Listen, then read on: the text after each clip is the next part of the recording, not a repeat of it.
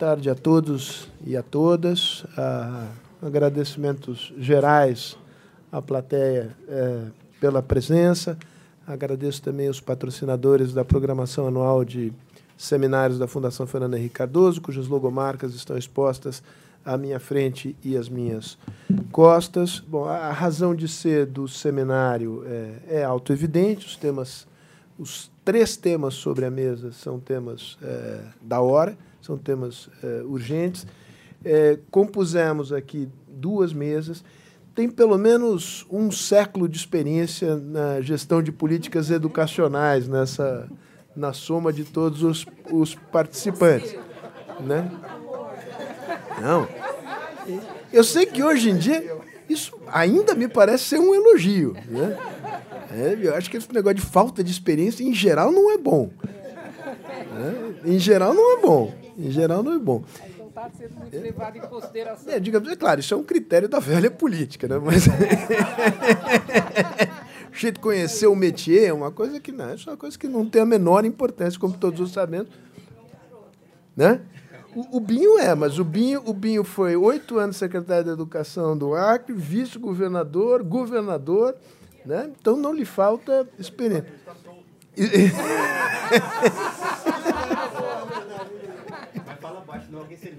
Eu, eu queria advertir os mais animados que nós estamos sendo filmados. Barjas eh, dispensa eh, apresentações, Marisa uma vasta experiência nos mais diversos níveis de governo. Então, de fato, acho que temos aqui um, um mais do que as condições necessárias para ter uma discussão muito interessante sobre dois temas neste, neste primeiro painel. Uh, o Fundef, e, que precisa ser renovado até 2020, e isto conexo ao tema da cooperação uh, federativa. Eu, como sou obediente à Marisa, sou um soldado da Marisa, pergunto a Marisa qual é a ordem de exposição. A única coisa que eu digo é que cada um tem 20 minutos para dar espaço para as pessoas fazerem perguntas. Tem alguma preferência ou não? Marisa, a palavra é sua por 20 minutos. Primeiro, eu quero agradecer o convite ao Sérgio, ao presidente e a todos os amigos que estão aqui, ao Binho e ao Bartas, que a gente vem discutindo isso já sistematicamente. Né? Uh, Para vocês terem uma ideia, eu, eu sou muito professora, tá? Como o Sérgio já disse, a vigência do Fundeb vai até 2020 e já tem várias uh, PECs tramitando no Congresso Nacional. Na Câmara foi apresentada a PEC 15. Tem que ser no microfone. Da deputada Raquel Muniz. Não sei se vocês lembram dela. Foi aquela que votou e, e uh, homenageou o marido no, no, dia do impeachment, né? E na sequência o marido foi preso. E essa. É, foi isso que aconteceu mesmo. Uh, essa, essa PEC já teve uma enorme discussão. Nós, os três, participamos. O Binho participou de audiência duas, o Barjas participou de uma, eu participei de duas representando a Confederação Nacional dos Municípios e o Todos pela Educação, no qual o Binho e eu estamos trabalhando nesse assunto, participou de três audiências públicas lá já. Né? Uh, a deputada Dorinha, que é relatora, apresentou um substitutivo. Uh, vocês sabem que, com a questão da intervenção federal no Rio de Janeiro, as, a tramitação de emendas à Constituição ficaram suspensas o ano passado, não chegou a ser votado. E, nesse momento, uh, aguarda-se a organização de uma nova comissão especial nessa nova legislatura. No Senado, duas PECs foram apresentadas, a primeira foi arquivada, foi reapresentada agora uma outra PEC no Senado Federal. Uh, o momento é complicado, viu? Vínhamos conversando no corredor sobre isso. Primeiro, porque é, é evidente que a tramitação da PEC da Previdência tomou o espaço do debate nesse, nesse, no Congresso Nacional, no momento político brasileiro. E a gente não está sabendo quanto tempo, na realidade, ela vai levar para ser votada. Já ficou para a semana que vem a, o parecer de admissibilidade na Comissão de Constituição e Justiça. É meio Claro que a PEC do Fundeb só vai ganhar força depois que a PEC da Previdência for votada na Câmara dos Deputados e encaminhada ao Senado. E, além disso, tem. Olha, em todo debate, né, Binho e Barjas, sempre tem a questão da situação da, da, da estrutura tributária brasileira. Quem levanta isso sempre é o José Roberto Afonso. Né? E a gente sempre diz para ele: Claro, mas nós não podemos esperar uma reforma da, da tributária que a gente não sabe quando vai sair para pensar o financiamento da educação. A gente tem que faz, tratar do financiamento da educação prestando atenção no debate sobre a reforma da Previdência, que quando acontecer mudanças lá, vai ter que mudar aqui também. Né? Mas é, é uma situação difícil de, de coordenar. Né? E, ao mesmo tempo, esse ano, o ministro Paulo Guedes fez a proposta de desvinculação uh, de todos os recursos na Constituição para a educação e para a saúde. Sem, sem vinculação não tem Fundeb. É outra situação. Né? Uh, nesse momento, a gente teve um seminário internacional que o Todos pela Educação uh, promoveu aqui em São Paulo, que na mesa sobre financiamento estava a deputada Dorinha, tinham outras pessoas, e estava o Bernarap, né? E ele propôs a desvinculação e na hora todos os outros reagiram, inclusive o Naércio Menezes, economista que estava coordenando, e foi muito interessante porque ali mesmo já se começou uma negociação, não, não dá para ser de repente, olha, quem sabe só na União, não para estados e municípios, olha, não pode ser sem critério nenhum, pode ser desvinculação, mas não pode diminuir o valor por aluno do ano passado, quer dizer, não, não dá para fazer assim simplesmente acaba e deu, né? Uh, a gente vai ter que, em algum momento da história do Brasil, criar um processo nesse sentido. Mas não é já, não é agora, não é de qualquer jeito. Né? Será que eu consigo fazer isso aqui? Uh, o histórico do Fundeb. Olha, eu vou começar no período mais recente, porque propostas de fundo vêm lá do, do, da década de 30, 50, na discussão da história do Brasil, né? da, da educação brasileira. Mas no período mais recente, essa ideia surge naquele pacto pela valorização da educação, pela qualidade da educação e valorização do magistério, que foi uh, construído durante o governo Itamar Franco e entregue ao presidente Itamar depois que o senhor já estava eleito no primeiro turno de 94. E naquele documento havia uma proposta de um fundo redistributivo, que o ministro Paulo Renato, a Maria Helena, como presidente da Undime, à época, assinou né, que o ministro Paulo Renato, com a, o Barjas na presidência do FNDE, transformaram na proposta do Fundef. O que é interessante, eu trouxe isso aqui para a gente pegar os times, os prazos. Tá? No Fundeb teve uma PEC só, que foi a do Poder Executivo. Encaminhada em 95, levou quase 11 meses tramitando, transformada na, PEC, na, na Emenda Constitucional 14, de setembro de 96. E. Uh, Doze dias depois, o Executivo mandou o projeto de lei de regulamentação, porque não basta a emenda constitucional, tem que ter uma lei regulamentando para que aquele uh, mecanismo redistributivo possa ser implementado. E levou três meses a tramitação desse projeto no Congresso Nacional. Foi super. Uh, difícil a negociação. O relator foi um negociador exemplar, que era o Biratã Guiar, à época, porque, eh, deixa eu dizer para vocês qual é a minha visão. Até conversei isso com o ministro Paulo Renato, antes do, do falecimento dele. Os governadores não se deram muita conta do que ia acontecer. Depois da PEC aprovada, da emenda constitucional aprovada, é que os governadores. É, mas na época, o governo de São Paulo ganhava recursos pelo, pequeno grau de municipalização do ensino que tinha aqui. Quem ficou muito brabo foram alguns municípios de São Paulo. A Lisete Arelaro, por exemplo, era secretária de Educação do município do grande, da, da Grande ABC aqui. Ela teve agora, numa, numa audiência pública lá ainda, detonando o Fundeb pela perda de recursos dos municípios que investiam na educação infantil. Né? O governo de São Paulo ganhava, mas a maioria dos governos estaduais perdiam. Eles não se deram muito, muita conta do, do, do, da questão durante a tramitação da emenda constitucional, aí trancaram na regulamentação, a tal ponto que prorrogou-se a entrada em vigência do Fundef para o ano de 98. Ele não entrou em 97, ele entrou só em 98. Quando chegou, olha, eu, eu fui olhar isso agora, vocês não sabem como está complicado o registro no site da Câmara. Eu conversei com o Ricardo Martins para ele pedir que corrijam lá. Está atrapalhado o registro dessas PECs. Mas tramitaram várias, não, não tinham nada a ver diretamente com o Fundeb. Tá? A primeira foi de 97, de, com Fundeb ainda, com Fundeb.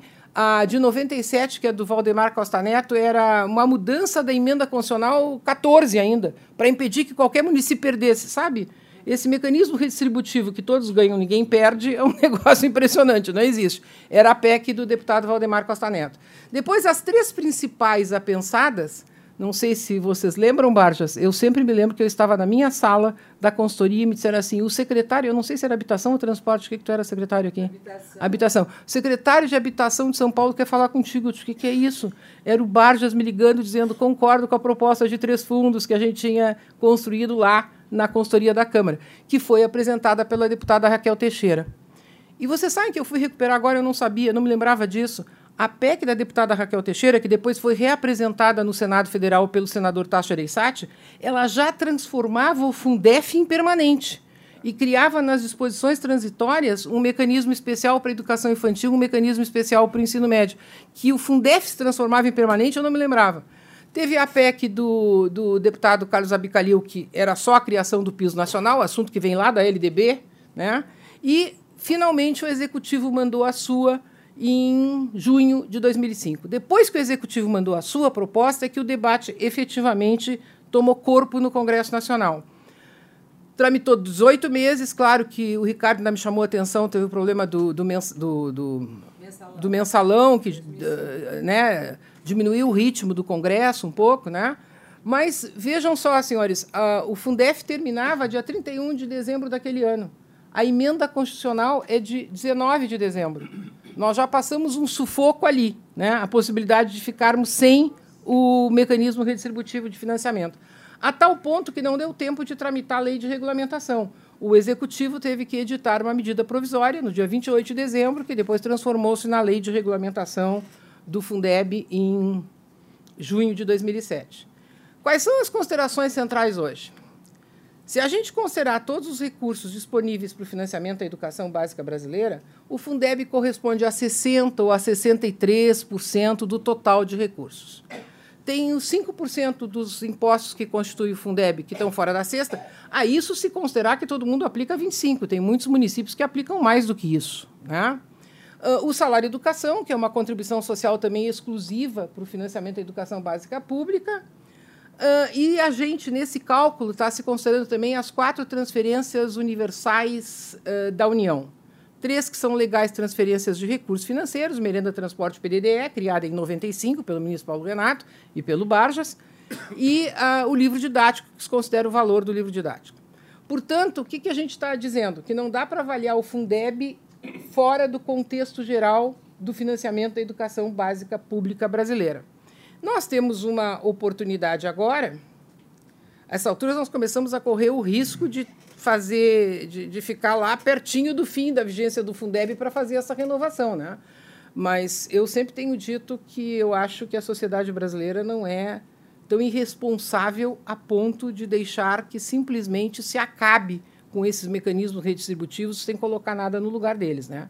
Mas esse risco existe.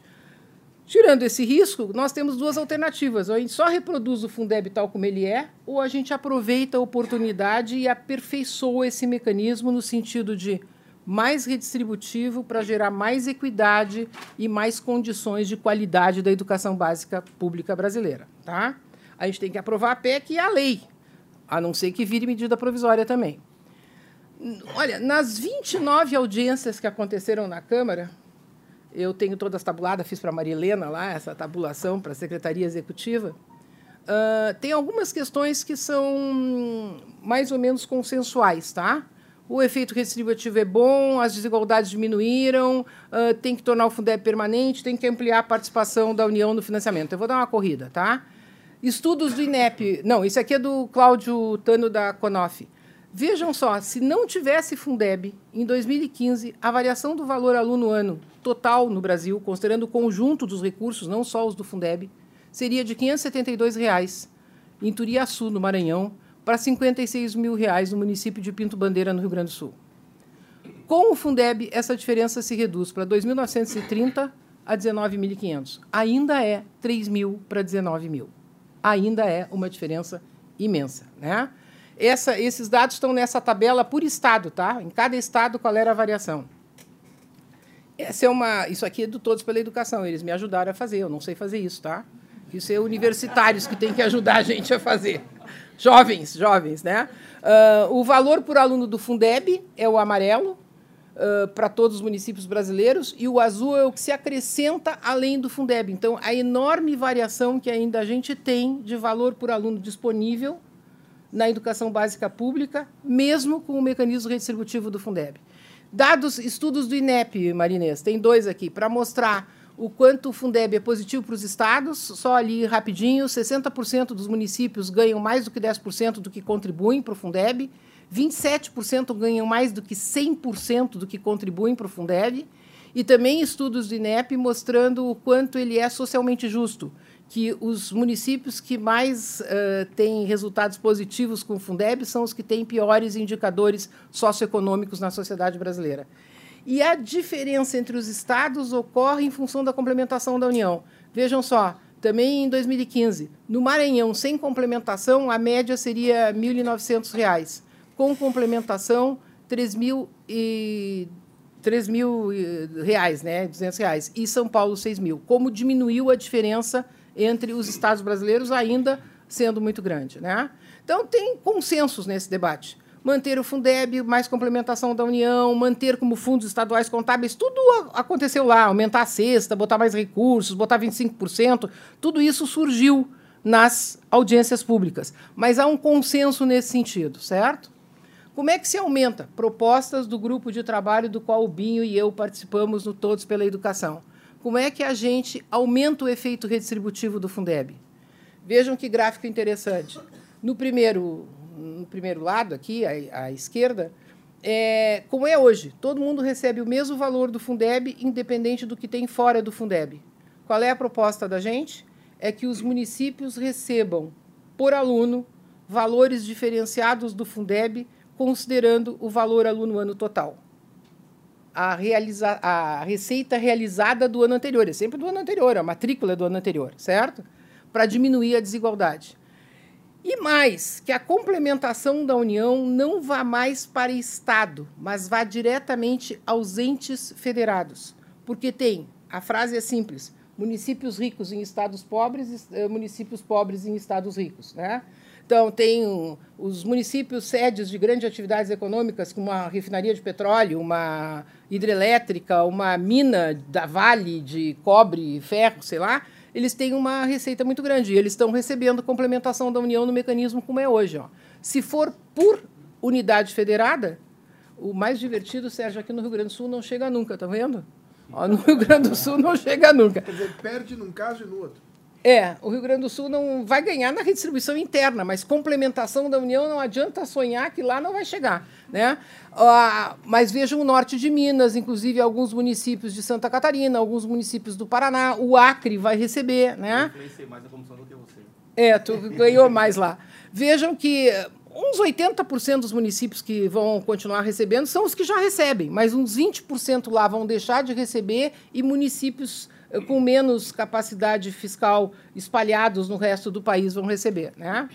Para vocês terem uma ideia, ah, eh, isso aqui é a complementação da União. O, como é que a complementação da União, o valor por aluno ano aumentaria de acordo com a complementação da União que está ali embaixo, ó, e o mecanismo redistributivo que está em cima.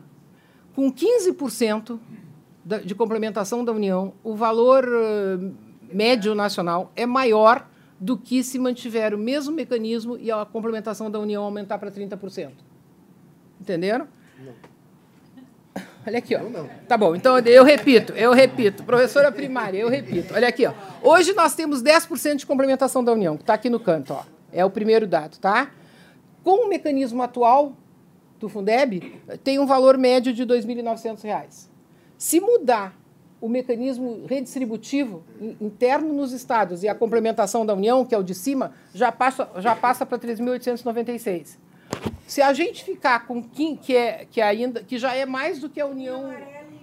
É, a linha azul e a linha amarela. Ou seja, precisa mais redistributivo interno em cada estado e uma complementação da União de forma mais redistributiva. Não adianta manter o mecanismo atual e só aumentar o percentual da complementação da União.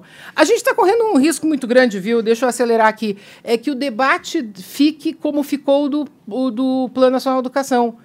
É, é 7% do PIB, é 7,5%, é 8%, é 8,5%, é 10%. a gente está correndo o risco que o debate do novo Fundeb fique no percentual de complementação da União. E o que a gente está dizendo é que isso é pouco. E primeiro que não adianta sonhar. Se a gente botar 50% da complementação da União na Constituição, não vai ser cumprida. Simplesmente não vai ser cumprida. E aí não tem sentido fazer um negócio desse. Eu sempre trago esse dado, viu? Porque claro que alguém vai perder, certo? Paulínia vai perder, Camaçari vai perder, Triunfo no Rio Grande do Sul vai perder, Pinto Bandeira, Pinto Bandeira vai perder, né? Pinto Bandeira é o último criado no Rio Grande do Sul, maior rolo.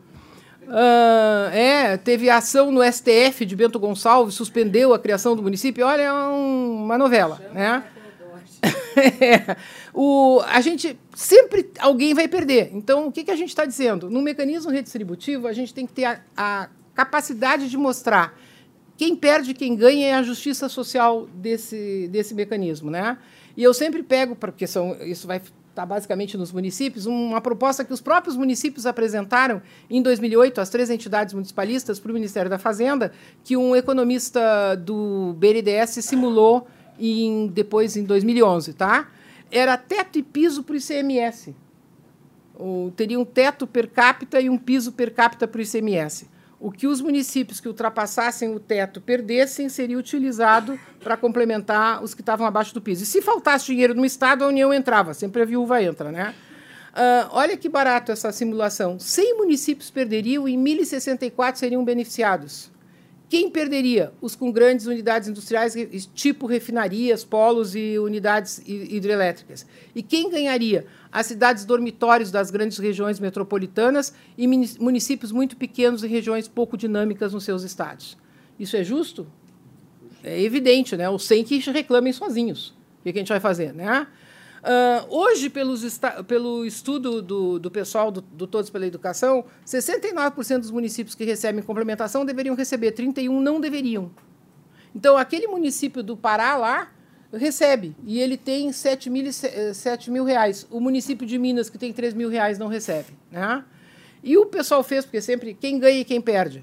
2 mil municípios seriam ganhadores com mais de 9 milhões de alunos. 42 seriam perdedores de mais de 5% com 1 milhão de alunos.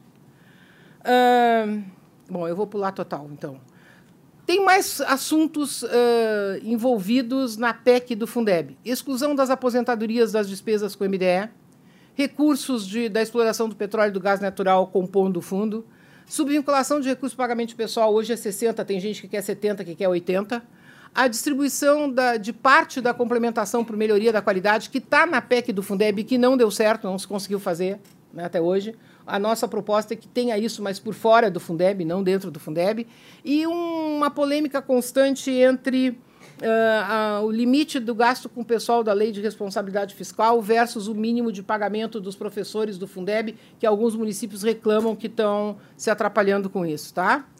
Nós já minutamos uma PEC para Todos pela Educação. Essa PEC foi entregue oficialmente para a CNM na marcha semana passada e vai ser entregue agora, inclusive o Todos pela Educação está interagindo com o Ministério da Economia, porque quem está discutindo isso no governo federal é o Ministério da Economia, não é o MEC. Tá? E, para terminar, muito coisas dos municípios. muito coisas dos municípios, tá?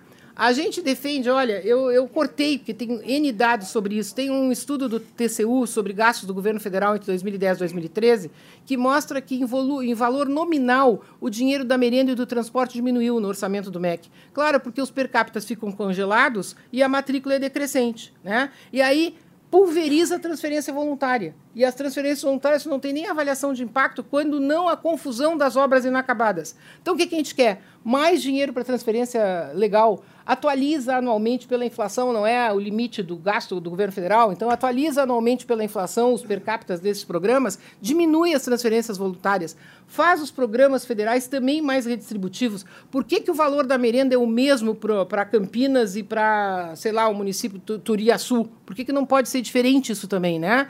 Uh, e um problema central, que inclusive os dois colegas do governo federal que estiveram nas audiências lá, o Marcos Mendes pelo Ministério da Fazenda e um outro que eu não me lembro o nome pelo Ministério da, do Planejamento, ainda no governo Temer, tem que resolver o problema do reajuste do piso, porque tem município que já está gastando mais do que 100% do Fundeb no piso, a média está em 80%. Não dá para todos os gastos do governo federal crescerem no limite da inflação e, o, e a lei federal do piso obriga os estados e municípios a, a reajustarem bem acima da inflação, certo? E olha, essa discussão, eu estou dizendo isso, estou parecendo aquela, sabe, que tem a Bíblia debaixo do braço. Tem que redefinir o pacto federativo, não dá mais. Tem que melhorar a gestão dos recursos. Essa discussão de mais dinheiro ou mais gestão é mais dinheiro, mas também é mais gestão. Dinheiro em tonel furado não vai adiantar, água no tonel furado não vai adiantar. A legislação de pessoal no magistério é fundamental. Não dá para garantir qualidade se continuar tendo greve do jeito que tem, falta do jeito que tem, uh, falta de critério pedagógico para alocar professores, porque é tudo autorreferido no, no, no, no serviço no servidor público, né? Tem que garantir mais autonomia às escolas e qualificar a gestão e a questão da base central, que é o assunto da próxima reunião, da próxima mesa. Muito obrigada. Corri aqui. Hein? Muito bem, pessoal. Boa tarde. Prazer estar aqui com vocês. Obrigado pelo convite. É, eu prestei muita atenção na, na exposição da Marisa. A Marisa tem acompanhado todo o debate nos últimos anos. Então, todas as informações de que aconteceu nos debates públicos, ela tem o melhor cenário e as melhores análises a respeito das emendas que estão no Congresso Nacional. Eu queria fazer uma discussão um pouco diferente. É, olhar o quadro que era 94 com o presidente Fernando Henrique Cardoso e o Paulo Renato no, no Ministério tinha um problema muito grave no ensino fundamental. Uma disparidade enorme, um desequilíbrio fantástico e 15% das crianças fora da escola. O que a equipe do, do Paulo Renato fez, sob o comando do presidente Fernando Henrique Cardoso, foi uma coisa muito simples. A ideia do Fundef é uma coisa muito simples. Redistribui aqui um valor per capita assim, faz isso, faz uma complementação, e foi fácil de fazer o debate com os governadores, com os senadores e no Congresso Nacional. Alguns provavelmente não entenderam direito, mas o fato é que o comando político do presidente Fernando Henrique Cardoso e do Paulo Renato permitiu mobilizar governadores e educadores e aprovar aquilo. E aquilo durou dez anos, com, alguns, com muitos acertos e poucos erros. No meio do caminho, é, na, sua, no, na sua prorrogação, se discutiu o Fundeb. O Fundeb, ele, na minha opinião, ele nasce de um problema é, capital. Se introduziu alhos e bugalhos. Ao tentar colocar a atenção básica toda, a educação básica, se colocou a creche, colocou o pré-escolar, o fundamental e o médio, que são coisas completamente distintas de organização, porque o Estado tem alguma responsabilidade e os municípios têm outra responsabilidade se aumentou a vinculação de 15%, de, de 15 para 20%. Quando você passa de 15 para 20, é um incremento de 33%. E quando você vincula é, e você põe os alunos da, do fundamental para a educação básica, você coloca muito mais do que 33% dos alunos. Foi quase 50% adicional de aluno, razão pela qual aumentou muito a complementação da, da União e aquele rearranjo que tinha sido feito, é, dizer, olha, município, você fica com, faz a questão é, entre Estado e município do fundamental e fica responsável pelo infantil, e o Estado fica responsável pelo ensino médio, é, quando você cria o Fundeb, desanda um pouco esse negócio. Por uma razão muito simples. Você não tinha cobertura quase nenhuma de creche. Portanto, o Fundef previa colocar 15% das crianças na escola. Então, era muito claro o valor per capita e quanto tempo você conseguiria fazer isso. Tanto é que, em 4, 5 anos, todo mundo, nós chegamos a 97%. Hoje, colocou a creche dentro da, do mesmo financiamento. Uma criança de creche que custa um berçário, o um maternal, custa, porque é tempo integral, tem quatro, cinco é, refeições diárias, com ensino médio que precisa ter profissionalizante, é, ciências aplicadas, são coisas completamente distintas. Bom, é, nós defendemos na época, eu, Paulo Renato, fomos discutir com a, com a Raquel Teixeira, que era melhor assim, olha, faz três fundos simples, como foi o, o Fundef faz um, um fundo para o ensino infantil, e aí os está, a União conversa só com os municípios, e faz um fundo só para o ensino médio, e a União conversa só com os estados. teria acertado o ensino médio, que é uma calamidade hoje no Brasil, com milhões de, de jovens fora da escola, ninguém sabe direito o que faz, o que vai com essas coisas. E lá na ponta, eu falo como prefeito. Estou falando, eu trabalhei nos três. Eu fui secretário de Educação do município, presidente da FDE e da FNDE. E estou pagando a conta lá como prefeito, né, com a pressão do pai, mãe, do promotor, do juiz, para botar criança no berçário em tempo integral. O que, que acontece? Há uma drenagem de recursos de outras áreas para você colocar na, na educação infantil. Essa conta não vai fechar nunca. Eu fiz um cálculo rápido do que é você. Hoje, a gente atende 34% das crianças de 0 a, 4 anos, 0 a 3 anos está na escola. Pública ou privada, não importa. Bom, tem que chegar em 50% daqui a 7 anos. Tem que fazer um esforço de 43, 40 e poucos por cento de incremento de creche, de berçário, de escola, de maternal. Imagina o investimento que os prefeitos vão ter que fazer ao longo dos próximos anos. Eu tenho isso calculado. É muito dinheiro. Eu não sei onde, de onde vai sair esse, esse, esse dinheiro. E, e, e, também, da mesma forma que tem na saúde, tem a judicialização. É, é promotor público pedindo, a defensoria pública pedindo, e vai colocando criança passando na fila, e os prefeitos são obrigados a ficar criando vagas para poder atender a demanda do, do, poder, do, do Poder Judiciário. Então, se você pegar ah, o que aumentou do PIB, ah, pegar o, a despesa pública com educação, o que aumentou no PIB, é, deu, não deu um ponto percentual, mas 40% disso foi por conta do ensino infantil. Então, o que aumentou mais, 42%, 43%, aumentou por o esforço que os prefeitos estão fazendo, para aumentar, primeiro, para universalizar para a escola, e segundo, para tentar colocar mais crianças na, na educação infantil, em escola e de preferência, de preferência é claro, em, em tempo integral. Começou a faltar recursos. Olha, o meu município, eu estou cavaleiro. A gente atende 60% das crianças de 0 a 3 anos. 100% no, no, no pré-escolar e não tem nenhuma criança fora da escola. Nós estamos gastando, depende do ano, 100, 102, 99% dos recursos do Fundeb só para pagar pessoal. Por sorte, o nosso IPTU é um pouco robusto, o nosso ISS é um pouco robusto, acaba cobrindo. Daí eu vou na frente de prefeitos, principalmente, esse é um, é um fenômeno de São Paulo.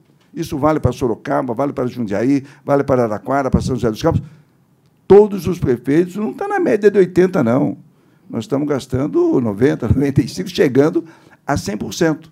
E debaixo da maior crise dos últimos 50 anos. O que caiu a receita tributária vinculável não está escrito no gibi. Ah, nós perdemos recursos, a economia não cresce há anos, a receita não cresce, e a maior parte do recurso vinculável que está dentro do Fundeb, do Fundeb é o quê? É o ICMS que é um imposto que está desidratando. Está certo? Ele, a, a, a, mudança da economia, de uma economia industrial para uma economia de serviço, está dando uma confusão que não tem tamanho e é uma queda brutal. Olha, pega, eu fiz um cálculo de, do que caiu o ICMS do, dos, do, de todos os estados de 94 a 95, uma perda de mais ou menos 100 bilhões de reais. Perdeu nesse período.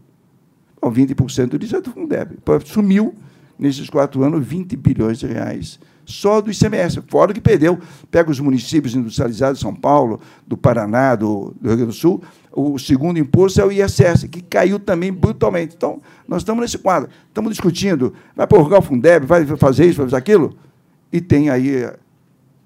Está faltando uma liderança nacional na educação, não tem um Paulo Renato nesse negócio, tá certo? Não tem que consiga fazer um concerto conversando com todo mundo.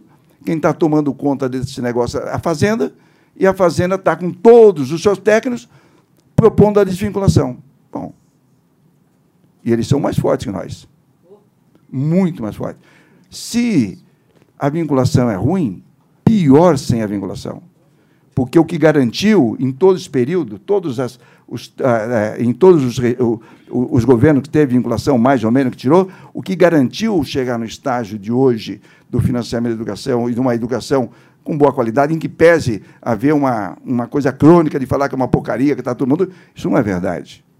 Tem muita coisa boa espalhada pelo Brasil inteiro. Tem bons indicadores, está todo mundo melhorando, tá, tem problema, mas a gente não pode avacalhar do jeito está avacalhando, que nada presta, o que não é verdade. Houve esforço dos professores, qualificação dos professores, houve esforço dos prefeitos, governadores para botar mais recursos, melhorar o salário dos professores.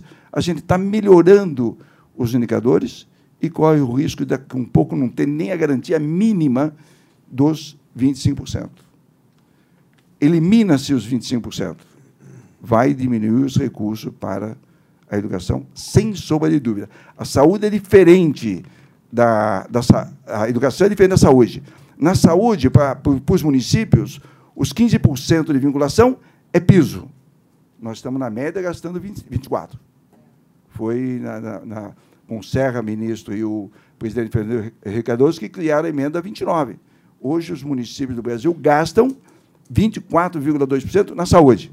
Então, se desvincular, se desvincular alguma coisa para os municípios na saúde, não vai acontecer nada porque o pronto-socorro está lá, o UPA está lá, a internação está lá, o vereador está lá, a empresa está lá, nós vamos ter que dar um pouco gastando 29, 30, 35.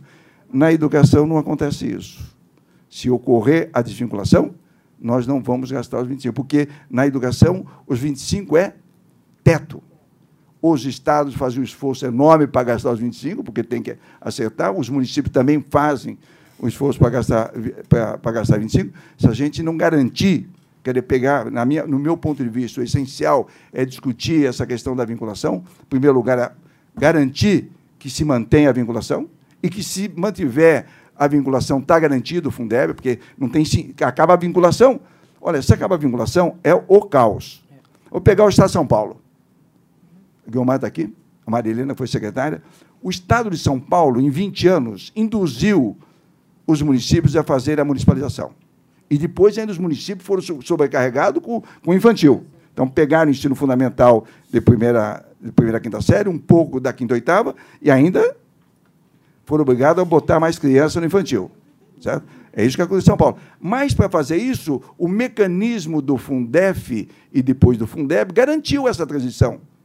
O Estado de São Paulo transfere para os municípios 6 bilhões de reais por ano.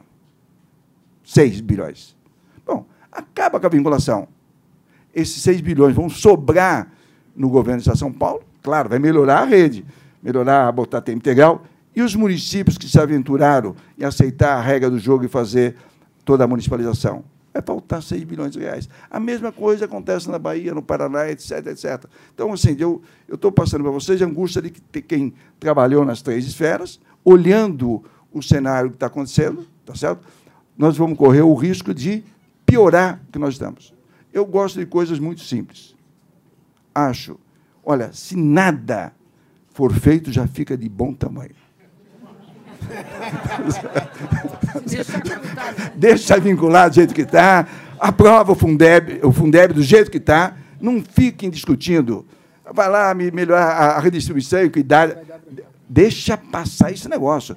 O ministro da Economia não pode ser o ministro da Educação o ministro da Casa Civil não pode ser o ministro da Educação. Nós estamos num, num quadro político completamente complicado.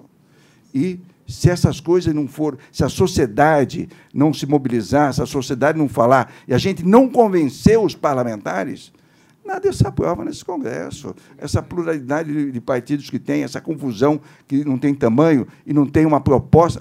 Vocês estão vendo o que acontece na Previdência. A própria sociedade hoje está mais aceita com mais tranquilidade a reforma da Previdência, mas parte significativa do governo, começar pelos mais importantes, não estão convencidos que a, a Previdência é importante. Imagine a gente começar a discutir é, todos esses detalhes que o pessoal fez, até com, com boa intenção, de tentar melhorar a questão redistributiva, redistributiva do, do Fundeb. Eu a, a, debateria para que a gente possa manter, ao longo dos próximos dos próximos anos a, a, a coisa um pouco, melhorando alguma coisa, do jeito que está. Porque eu acho que vai piorar o financiamento. Não dá para ter um esforço de passar de 34% das crianças de 0 a 3 anos no ensino infantil para 50% em sete anos. É muito investimento em construção de creche, carteira, é, é, berçária, etc., só para fazer o investimento nesse negócio. E depois botar os professores. Aqui tem um monte de educador, educador foi professor, diretor, secretário de Estado do município. O custo do infantil é muito elevado. É, uma, é um professor para cada sete crianças, é um, lacta, um é, é duas pessoas no lactário. O custo é altíssimo. Eu, olha, eu, eu sei porque eu estou tranquilo, porque eu sempre trabalhei na, na educação lá, lá do município. Nós estamos atendendo 60% das crianças. Não tem como fazer uma escola nova. Não tem como fazer mais contratações.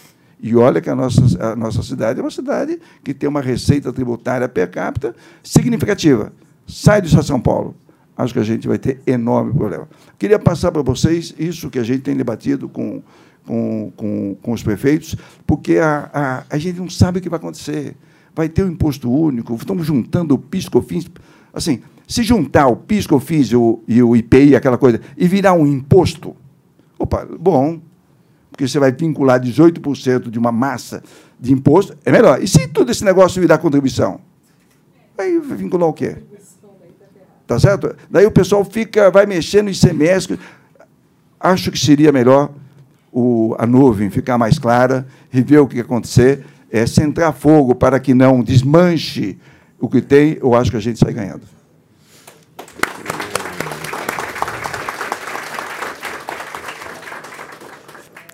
Barges, essa sua intervenção me lembrou rapidamente uma, uma conversa que eu tinha tive há poucos dias com amigos economistas e, e que lembrávamos que há, há, anos atrás a discussão no Brasil era como iríamos superar a armadilha da classe média, né, do país de classe média. Né? Foi relativamente fácil deixar de ser um país pobre para ser um país de classe média. O grande desafio é virar um país de classe alta. Poucos países no mundo conseguiram esse trajeto. E a discussão agora é como é que a gente fica agarrado na armadilha de classe média para não cair. Boa tarde. É, quero agradecer o convite. Acho super importante aquecer esse debate que, de certa forma, está muito atrasado, especialmente do, da parte do governo é, federal. Ele praticamente não existe né? É impressionante como um assunto como esse está eh, sendo pouco, pouco discutido. E eu, eu agradeço o convite para a gente ajudar a aquecer esse assunto que todos sabem da, da importância que ele tem. É, eu tinha notado vários aspectos aqui, a Marisa me atropelou completamente, porque fazer, fazemos, parte, fazemos parte do mesmo grupo e, e, a Marisa é sempre muito brilhante, adoro a Marisa, sempre todos nós aprendemos muito, muito com ela. E, mas, é, então, eu, eu vou tentar, não sei se vou conseguir, colocar luz em alguns pontos para o nosso debate, que eu acho que, que a gente vive um momento assim é, polarizado ou bipolarizado, como a fala da Marisa, que aponta as grandes possibilidades de melhorar tecnicamente o Fundeb, e a fala do Baja, que coloca a gente para baixo completamente. Desculpa, Baja, não é tão assim, não foi intenção, mas é, é, a, a, gente fica. Eu fui falar em seguida, já estava quase debaixo da mesa aqui, depois da, da fala dele, que eu, quase sem nenhuma esperança no futuro. É, mas é exatamente essa sensação que nós temos. Acho que o começo da nossa conversa, talvez do debate aqui depois, é essa situação. Né? Porque nós estamos no, no melhor momento para um fundo 3.0 é, tecnicamente, do ponto de vista técnico, nós aprendemos muito, né? muito mesmo. Nós aprendemos, por, pelo menos por dois grandes motivos. Né? O primeiro motivo foi a experiência. Né? A experiência exitosa do Fundef e do Fundeb. Eu, diferentemente do Barge, eu acho que o Fundeb, no seu tempo, fez o que deveria ser feito. Assim como o Fundef também foi um, um de grande êxito. Acho que cada um com seu tempo, com seu jeito, com as suas possibilidades técnicas, financeiras e políticas, cumpriram um grande papel. Só que agora é um outro momento. O momento que a gente vive agora é diferente. Então, é, eu fico animado com a possibilidade da gente ter um fundo muito melhor do que o Fundeb, porque nós acumulamos mais do que 20 anos de experiência com dois fundos interessantes, que o mundo inteiro olha para cá para saber como, como, que o Brasil fez isso. Né? Um, um, país como o nosso, não é qualquer país. Então, a experiência do FUDEF e do Fundeb, eles são extremamente importantes para um, um conhecimento é, que hoje nos permite fazer algo tecnica, tecnicamente muito melhor. É, o outro aspecto é que nós temos, pelo menos nos últimos quatro anos, mais ou menos, é, muitos estudos que aprofundam o, o, debate, a compreensão sobre o, o, esses dois fundos. É, é, do ponto de vista de o, que pode ser feito para melhoria. Né? Então, a gente tem, é, em 2015, o Ministério da Educação criou um grupo de trabalho que eu participei, que era o grupo de trabalho que estudava o custo-aluno-qualidade. E houve um grande aprofundamento em avaliar o grau, o grau de eficiência do Fundeb. E a gente descobriu que o Fundeb tem muitas falhas. Depois a gente teve o grande estudo que a Marisa citou, do Cláudio Tano, é, consultor parlamentar, que pegou esse nosso estudo e foi, é, fez um levantamento chegando aos detalhes de quantos por cento de ineficiência tinha o Fundeb, quais os municípios que ganhavam, quais os municípios que perdiam, que também nos dá um grande reforço para ter uma proposta muito qualificada hoje. E, em seguida, está ali o, o Caio, coordenou um, um, grupo que eu e Marisa fazemos parte. Faz os nossos cálculos. Faz os nossos cálculos, um garoto para é, é, que, que, junto com, com a Úrsula, junto com o, o Ragazzo, o Naécio, é, nós conseguimos aprofundar muito nesse debate e além, com várias outras propostas que eu, eu quero pontuar aqui para vocês. Bem, se de um lado a gente tem essa possibilidade de tecnicamente fazer algo muito superior, por outro lado, essa fala, é, essa fala do Baixa não é por acaso. Quer dizer, a gente teve o, a, a, a, criação do Fundef num ambiente que também não era muito fácil, mas que tinha a presença de um presidente, de um ministro, nós tínhamos um capital político, intelectual. É, o, o era presidente do, do, do, FNDE, e eu ia lá como vice da, da Undime, a Marilena era presidente, depois que ela saiu, eu continuei acompanhando o Fundef pela Undime, Aí tinha um Barja, tinha é, toda a equipe do MEC estava envolvida, todo mundo discutindo, debatendo é, o, o, assunto, sentado com a Eunice para é, é, modificar a LDB no artigo 70 e 71, para que o, o Fundef viesse amparado naquilo que pode, não pode. Ou seja, o governo inteiro, do presidente aos técnicos do Ministério da Educação, estavam envolvidos naquilo. No governo do, do, do, Lula, com o Fundeb, é a mesma coisa. Você tem um presidente envolvido, você tem um ministro envolvido, você percebe que existe uma liderança que sem ela não tem como acontecer. E agora o que é que nós temos? Nós temos um ministério que não existe, ausente. Né? É, é, um ministério que é, não consigo nem qualificar. A gente nunca imaginou que isso pudesse acontecer com o Brasil. Né? Quando que nós tivemos um ministério com, com um ministro de, é, é, tratando a educação como trata, com, com, com, as equipes que tem, com ausência absoluta. E transferir esse debate para a economia é, é o que o Baixa disse, é, é, é, o fim. É o fim da, da, da, possibilidade do financiamento da educação. Bem, então, a, a, a, primeira coisa que a gente precisa discutir é que até que ponto a gente pode avançar nesse debate, o Barges falou, não vamos procurar uma solução simples para, pelo menos, garantir aquilo que é mais importante quando na realidade a gente tem a possibilidade de fazer grandes mudanças e corremos o risco de negociar para não perder mais, ter menos do que o que nós temos hoje. Então, o primeiro ponto para mim é, é, esse. Bom, eu, é, eu acho, do ponto de vista técnico, acho que a discussão política é um assunto mais complicado. Do ponto de vista técnico, eu gostaria de ressaltar quatro aspectos que eu acho que daria para avançar muito é, no, no, novo fundo. Né? O, o, o, primeiro aspecto é que, no, no, em 2015, quando a gente estava discutindo como chegar a um custo-aluno-qualidade sem dinheiro, essa, essa, era a discussão, como você pode garantir um padrão básico de qualidade para o ensino com pouco dinheiro, é, nós mergulhamos fundo no estudo sobre o Fundeb. Quer dizer, o Fundeb é o meio para fazer com que a gente possa ter um valor mínimo mais elevado. Então, como fazer isso? Foi aí que nós identificamos, fiquei dias mergulhados no FNDE, com, com a turma do FNDE trabalhando, montando planilhas, para verificar que muitos municípios recebem recursos sem necessidade, ou pelo menos não são os mais pobres, enquanto que outros mais pobres não recebiam aquilo que a Marisa mostrou, mostrou aqui para vocês. O que, que isso significa? O estudo do Tano, que foi feito posteriormente em 2017, ele mostrou que a ineficiência do Fundeb é de 30%. Isso é muito significativo. Quer dizer, e aí vem uh, o, o Baja falou, vamos, vamos fazer o possível para não perder o que tem. Então, vamos imaginar com o dinheiro que tem, apenas com o que nós sugerimos em 2015 lá no MEC, se então nós precisamos como corrigir isso? Bom, fazendo a complementação da União não por unidade da federação, mas por ente federativo. Para fazer isso, a gente criou um conceito novo de VA total, valor aluno total, ano total.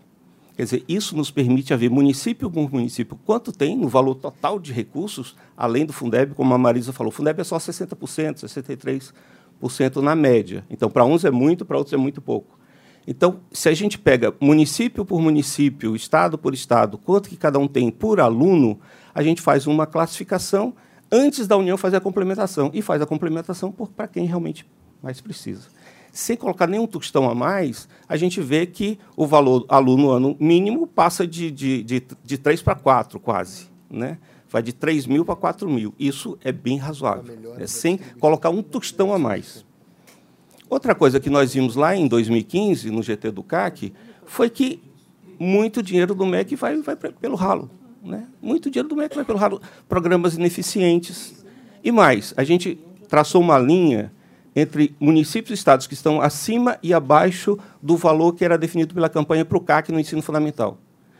O apoio, os recursos transferidos do MEC de maneira voluntária ou com os programas universais, acontece da mesma forma, para quem tem mais ou para quem tem menos. Então, se a gente faz a mudança da complementação por ente federativo e não por unidade da federação, e se a gente é, repensa, avalia os programas do MEC, inclusive programas universais que só cristalizam a, a, as desigualdades, e esse recurso vai para dentro do Fundeb, a gente que já aumenta, já aumenta agora, sem fazer nada, de, de 3 para 4 mil reais o valor aluno, a gente pode levar para muito mais, passando desses ínfimos 10% do PIB, por exemplo. Do, do PIB, não, do, da complementação do Fundeb. Apenas o FIES era muito mais do que isso. Se pegar um programa só do MEC, era muito maior do que a complementação para toda a educação básica. Então, é possível, sim, fazer um esforço de aumentar a complementação de união, que é ínfima. 10% no valor total que é dado por estados e municípios, é possível aumentar. Então, um dos pontos que, que a gente não pode abrir mão é que é possível fazer um Fundeb não igual a esse, mas um Fundeb que tenha é, uma maior capacidade de equidade, que tenha uma distribuição mais justa. Então, esse é, esse é um ponto. O outro ponto, o segundo ponto de quatro, que eu quero colocar aqui para vocês, é que é muito importante elevar esse valor mínimo aluno. Elevar esse valor mínimo aluno ele é fundamental para que a gente possa estabelecer algum tipo de, de, de articulação entre financiamento e qualidade. Porque, senão, a gente nunca sabe qual o valor mínimo nacional por aluno e a gente não consegue, principalmente, e para mim esse é o aspecto mais importante, fazer valer o que diz a Constituição e a LDB, de que, no Brasil, a educação é nacional. Isso pode parecer óbvio, mas não é assim. Quer dizer, num país rico, federativo, que cada unidade federativa tem, tem grana, tem capacidade técnica, não precisa ser uma educação nacional, cada um faz a sua. Mas no Brasil, com baixa capacidade técnica dos municípios, principalmente, com uma desigualdade de financiamento enorme, né? É, e, e uma Constituição que assumiu que no Brasil a nossa educação é nacional, o valor mínimo é fundamental. Então, esse debate que é feito pela ação educativa e pela campanha do CAC é um debate que conceitualmente é importante. Embora esteja jogando pedra em mim, dizendo que eu sou contra, eu não sou contra. Conceitualmente, esse, esse é algo muito importante. Ter a ideia de um padrão mínimo nacional, um padrão básico nacional, é fundamental. A minha discussão com eles é que eles acham que simplesmente estabelece qual é o valor desse padrão nacional que, que se, sei lá como se define, e se corre atrás do dinheiro. Não é bem assim eu acho que é preciso fazer uma vinculação entre o valor mínimo nacional elevando e aí estabelecer um padrão para aquele valor e cobrar por aquele valor. Então, essa, essa é a diferença que eu acho que deve estar. E nesse segundo ponto, de elevar o valor é, do mínimo nacional, que eu acho que é extremamente importante, não pode fugir do debate, tem que vincular isso ao piso nacional do magistério. Não dá para fazer uma educação de qualidade desprezando a valorização dos profissionais da educação. Então, tem que elevar o valor mínimo e vincular isso de alguma forma e de maneira racional, o que não aconteceu com a lei do piso. O que, o que não aconteceu com a lei do piso é que ela estabeleceu um piso nacional com carreiras completamente distintas. Cada município tem uma carreira completamente distinta. Então, é preciso um debate para que se tenha um referencial nacional de carreira e cada um, não precisa ser toda a carreira igual, nem pode, nem deve, é impossível. Mas se tem um piso nacional, é preciso ter um referencial nacional e que todas as carreiras estejam alinhadas a ele, porque senão você nunca consegue fazer um alinhamento desse tipo. Então, é preciso ter um referencial nacional de carreira, uma elevação do piso e um cuidado muito grande para que o, o, fundo continue vinculado à valorização profissional. Porque quando nasceu com o Acordo Nacional a ideia na, nas conferências de Educação para Todos com Ringel, nasceu motivado por isso. Tanto que o pacto que a Maria Helena assinou foi junto com, com a Bicalil, presidente da, da CNTE, com o ministro. Com, com, com, foi um, um, pacto da Undime, do Concede, da CNTE, focando uma melhoria salarial dos professores também. Ele nasceu junto. E não, não, nós não podemos desvincular nesse momento. Então, é preciso elevar o mínimo e, e aproximar isso da, da carreira com referenciais nacionais e um outro tipo de discussão que possa também é, vigiar, porque o que eu percebo é que muito do, do gasto com, com, com, os, com, os, profissionais da educação é, é clientelismo. É, a gente tem que ter um clientelismo zero. Quer dizer, lá no Acre, a gente passou do pior salário do Brasil para ter o melhor salário do Brasil, colocando todo mundo para trabalhar e demitindo quem não trabalhava. A Secretaria de Educação, a sede, tinha 1.200 pessoas, a gente reduziu para 200, 380. É, todo mundo foi para trabalhar, teve que construir escola, alugar prédio, não sei o que, para botar todo mundo para trabalhar. É, então, a gente tem uma contradição hoje do professor ganhando pouco e as prefeituras gastando muito com salário.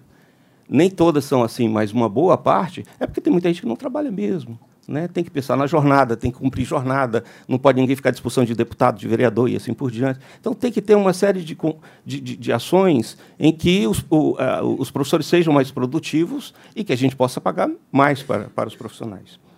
É, o, o terceiro ponto é, que é fundamental e, e foi um, algo que foi desenvolvido pelo Todos pela Educação junto com o BID, é criar um mecanismo para enfrentar as desigualdades socioeconômicas. Né? Está ali o Caio. Eu acho que esse foi o, o, o, a equipe lá do Todos com o BID, ela não só aproveitou tudo que foi discutido lá em 2015 e os estudos do Tano, melhorou, aprofundou isso, mas agregou algo novo que para mim é fundamental. Quer dizer, para a garantia do direito é, do, do, acesso à educação, é, a, a, gente precisa enfrentar o aspecto das desigualdades socioeconômicas, porque senão é, é mentira o que a gente está fazendo.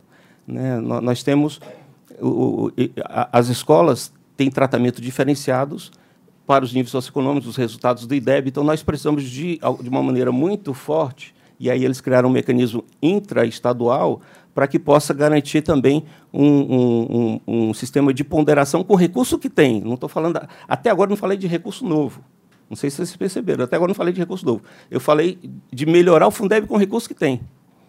Agora, é, é, tirar o recurso do MEC que está indo para o ralo, é você fazer uma distribuição por ente federativo, é você fazer um, um, um sistema de ponderação que inclua também o, os aspectos socioeconômicos, é uma redistribuição melhor do que nós temos, porque, como vocês viram, Pinto Bandeira tem 19 mil por aluno, e nós temos o Maranhão com os municípios com 3 mil por aluno. Então, é, só em ajustar isso já, já, já permite muitos aspectos.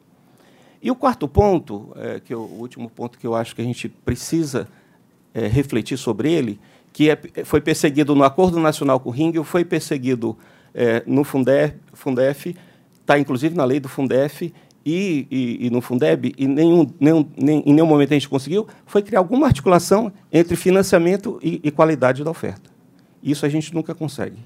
E o, o, que, o que nós temos nesse sentido é o CAC, desenvolvido pela campanha, que, meu, na minha opinião, como, como está desenhado, não funciona né? porque o que eles definem é um, pa um padrão de qualidade e a partir desse padrão de qualidade estabelece quanto custa, mas não diz como que vai pagar isso. É, o que nós precisamos é fazer uma vinculação com o valor mínimo, o maior valor mínimo que a gente puder alcançar. É esse, é esse. Bom, então qual é a qualidade? O que precisa, o que dá para entregar com esse valor? É isso que a gente precisa fazer. Agora, para dizer o que deve entregar, nós precisamos definir referenciais de qualidade que nós não temos porque nós não, não temos um sistema nacional de educação que nos dê esses referenciais. E não tendo os referenciais de qualidade, presidente, o que a gente tem é que cada um inventa o que quer. Quer dizer, cada prefeito que amanhece se olhando no espelho se achando mais bonito do que o dia anterior, o Bar já sabe o que é o poder, né? É... Eu fui governador e sei o que é isso. A gente amanhece, olha no espelho e se acha lindo, né? É... E, e muito criativo. Aí a gente inventa coisa. O poder faz coisas é... incríveis. Né? A gente começa a inventar coisas. E é isso que a gente tem na educação, porque nós não temos um SUS, nós não somos da ciência social que tem um SUAS. Na educação não tem sistema. Nós não temos os referenciais de qualidade. Como a gente não tem, todo mundo fica criativo. Eu lembro de uma conversa que eu tive com o Adib Jatene, que é lá do Acre, era do Acre. Quer dizer, ele, ele gostava muito de ficar conversando com a gente. Ele dizia assim: o sonho de consumo do Napoleão era mandar os seus generais mais criativos para o exército inimigo. Porque a criatividade em algumas áreas é um desastre. Né? É, eu, eu, lembro do Cristóvão, que todo dia ele tinha uma ideia nova. Né? E ele esquecia da ideia que ele tinha tido no dia anterior. Né? Então, a necessidade de um referencial de qualidade é muito grande. É muito grande. Agora, não é assim dizer tal custo tem tal qualidade, que é o que está fazendo a campanha. E esse, com esse dinheiro você tem essa qualidade. Essa relação automática não existe. O que nós precisamos é ter um sistema que avalie as redes de ensino. E nós precisamos ter uma transparência que mostre o VA total de cada município. Então, Barja Negra tem tanto para gastar por aluno e a população sabe quanto ele tem para gastar por aluno. Hoje ninguém sabe. Nós não sabemos. Todo mundo acha que o dinheiro que se tem é o do Fundeb. Esse aqui tem transparência. Fora o Fundeb, ninguém sabe. Então, nós precisamos tornar público quanto que cada município, quanto que cada estado tem por aluno. Esse é o VA total. E nós precisamos, de outro lado, não é uma vinculação automática, acabou o tempo. Do outro lado, a gente precisa ter uma avaliação que mostre que aquele município está entregando isso ou aquilo. Então, essa avaliação da rede de ensino, que não é o IDEB que avalia o, o aluno, é uma avaliação com várias dimensões que me diga esse município está no, no básico, esse município está abaixo do básico, esse está acima do básico. E a população vê, pô, você tem essa grana e está entregando abaixo do básico, que negócio é esse? E tem o contrário também, tem, tem Sobral, que, que a grana é baixa, mas está entregando muito acima do básico. Isso é interessante. Isso força uma cobrança. E se tem os referenciais, e os prefeitos, os governadores serão cobrados nas, nos seus pleitos pelas suas entregas, eles, eles tendo os referenciais muito claramente sobre o que eles vão serão avaliados, têm um forte poder de indução para a qualidade. Então, eu acho que a gente tem que, é, pelo menos esses quatro pontos, a gente não pode abrir mão, e eles não custam caro. Né? É, e, e batalhar em tudo que for possível para aumentar o recurso. Agora, se for com Paulo Guedes, aí eu estou com baixa. Muito bom.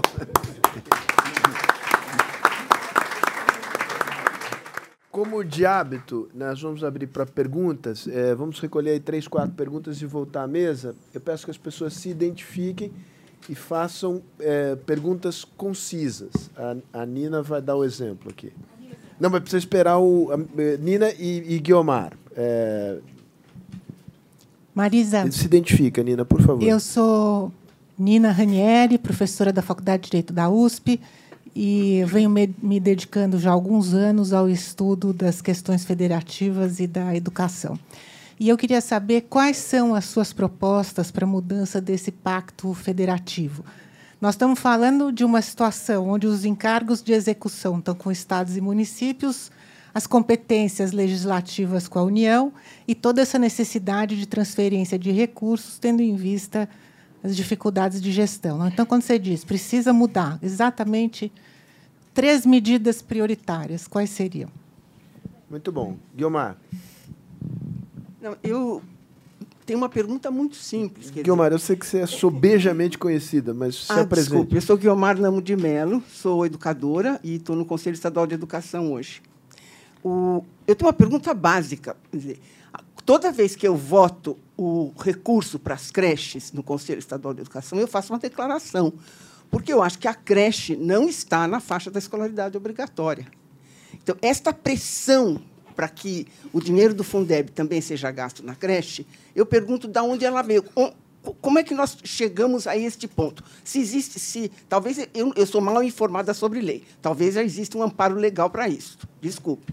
Eh, eu voto, eu voto, eh, eh, faço declaração de voto, inclusive, porque eu sou contra que o, Estado passe dinheiro para fazer creche, quando o Estado tem escola caindo aos pedaços aqui na própria capital de São Paulo. É uma coisa bem complicada. Né? Mas é, essa é uma questão.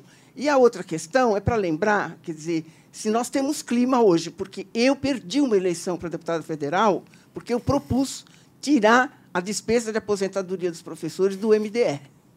Então, como eu fui, fui taxada de, de churrasqueira de, de velhinho, eu quero lembrar esse detalhe, porque eu acho que essa é uma, é uma, é uma medida muito interessante, mas ela, obviamente, está ligada à questão da Previdência. Mais alguma? Hector. É, Hector, sou aluno da professora Guilmar. É, eu, eu, eu, gostei muito do que a Marisa falou, que é próximo do que seria o ideal. é, mas também considero muito do que o Barjas falou, quer dizer, da realidade que nós estamos. Né? Então, eu tenho uma pergunta objetiva em relação ao que foi criado pela turma que implantou o Fundeb, quando se ampliou o atendimento do fundamental para toda a educação básica, se criou a tabela de ponderação, para que justamente se aplicasse percentuais diferentes para tipos diferentes de atendimento, tentando endereçar o que o Barjas falou. Só que a tabela de ponderação é nacional, Será que talvez não seria um bom meio termo a tabela de ponderação ser aplicada localmente, estadual, assim como o valor do Fundeb, que apesar de ser um fundo nacional, é um valor estadual? Muito bem, eu vou voltar aqui, mas eu, eu, eu queria uma, uma, que é sobre o piso nacional, Binho. Eu, é... Mas deixa eu fazer a pergunta. Não, não, como eu, eu me dispenso de fazer a pergunta. Não, a pergunta, a pergunta é óbvia, a pergunta é óbvia, porque a, a ideia, desculpa, eu não sei como é que ela ficou, mas a ideia, para quem. Eu acho a ideia desparafusada completamente. Vai voltar para nós? Marisa, claro que vai voltar para nós. É tanta coisa, gente, tá difícil de responder.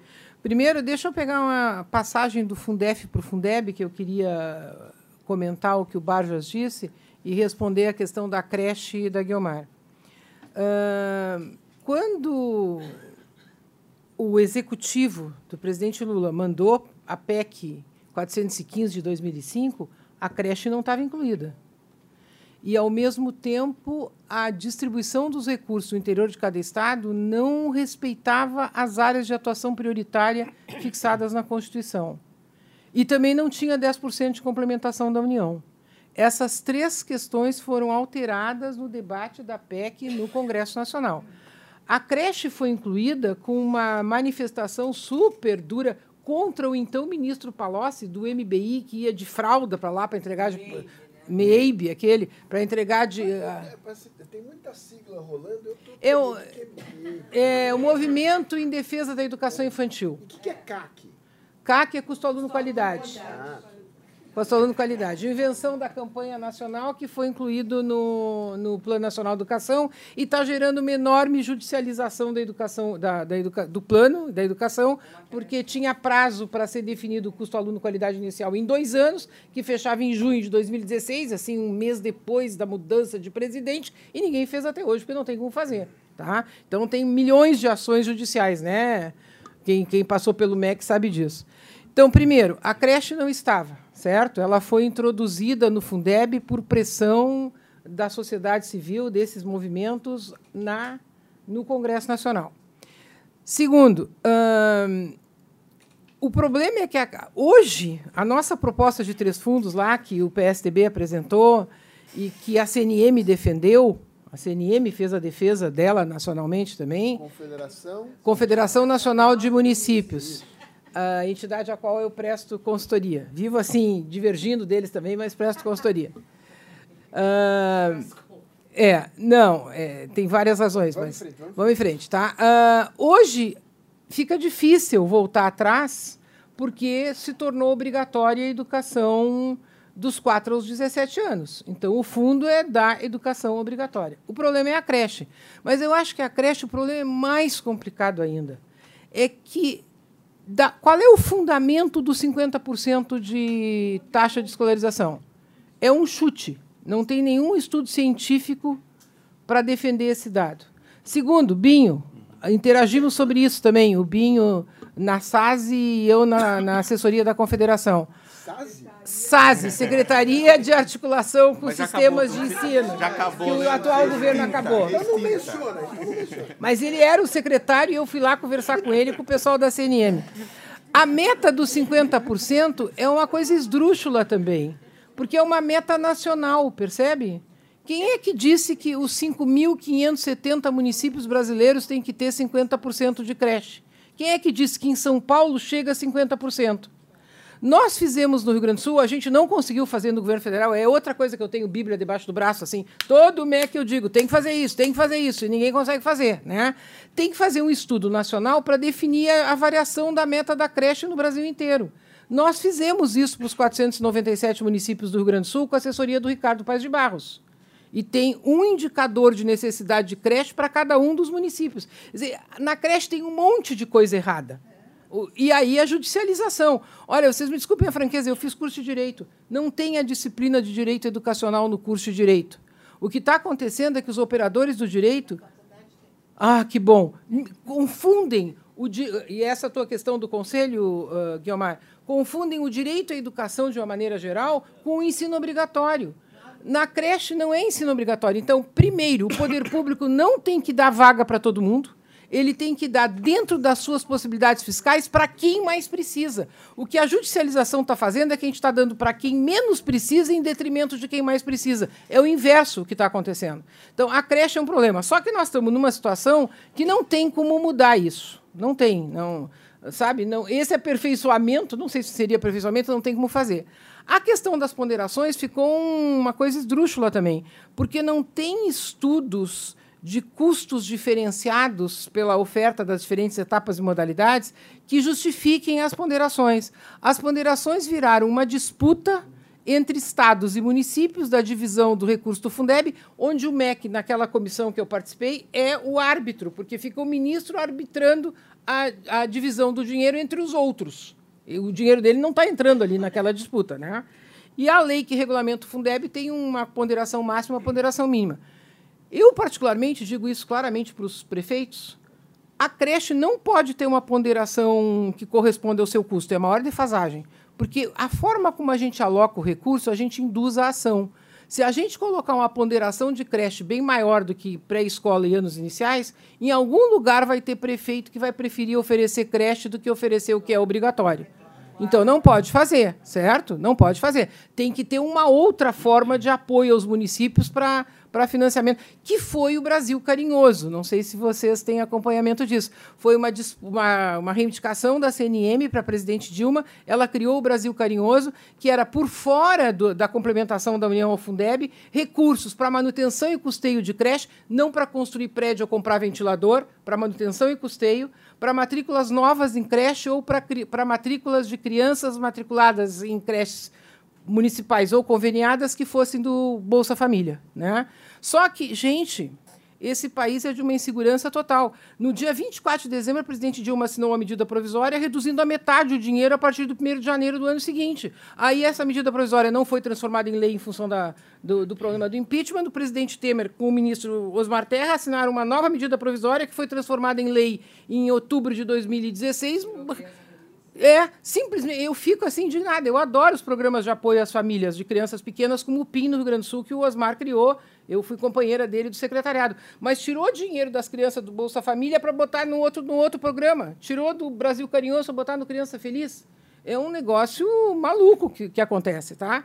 E só para repetir, Barjas, inclusive tem, é, tem uma, uma. Eu não respondi para para Nina. Uh, tem uma, uma tese de doutorado feita no Rio Grande do Sul que comprova o que a gente dizia.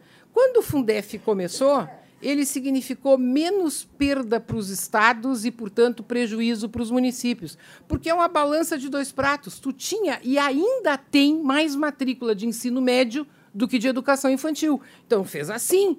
Porque a minha frase, eu sou muito dura, é que o Fundeb foi uma aliança dos governadores com o movimento sindical dos professores contra os municípios e a população brasileira.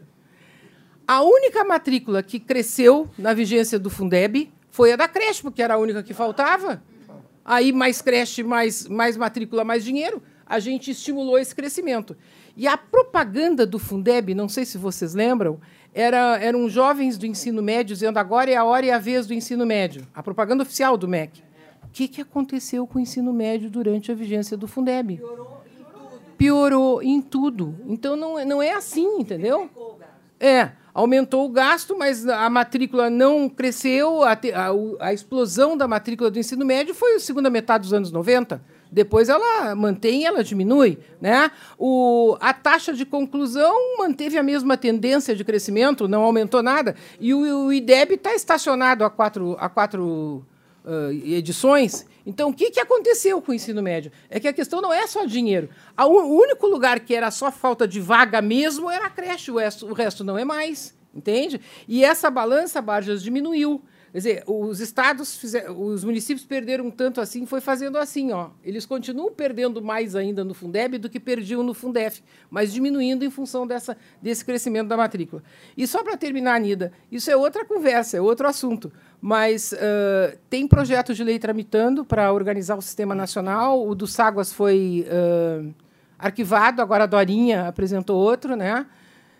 Eu acho que eles ainda são insuficientes. Eu acho que a grande questão, para mim, tem três grandes questões. Tá? Uma é definir melhor as responsabilidades de estados e municípios na oferta da educação escolar pública, básica. Não está claro isso ainda. Não adianta repetir o que a LDB tem. Segundo, isso é o que está feito lá, é instituir a tripartite e a bipartite da educação e não deixar a União decidir sozinha como é que ela vai alocar recursos para a educação básica. Ela tem que combinar com os russos, tem que conversar com os estados e com os municípios. E a terceira é definir com mais clareza a, a participação da União no financiamento e na, na, nos padrões de qualidade e no redistributivo da educação brasileira. Isso não está feito.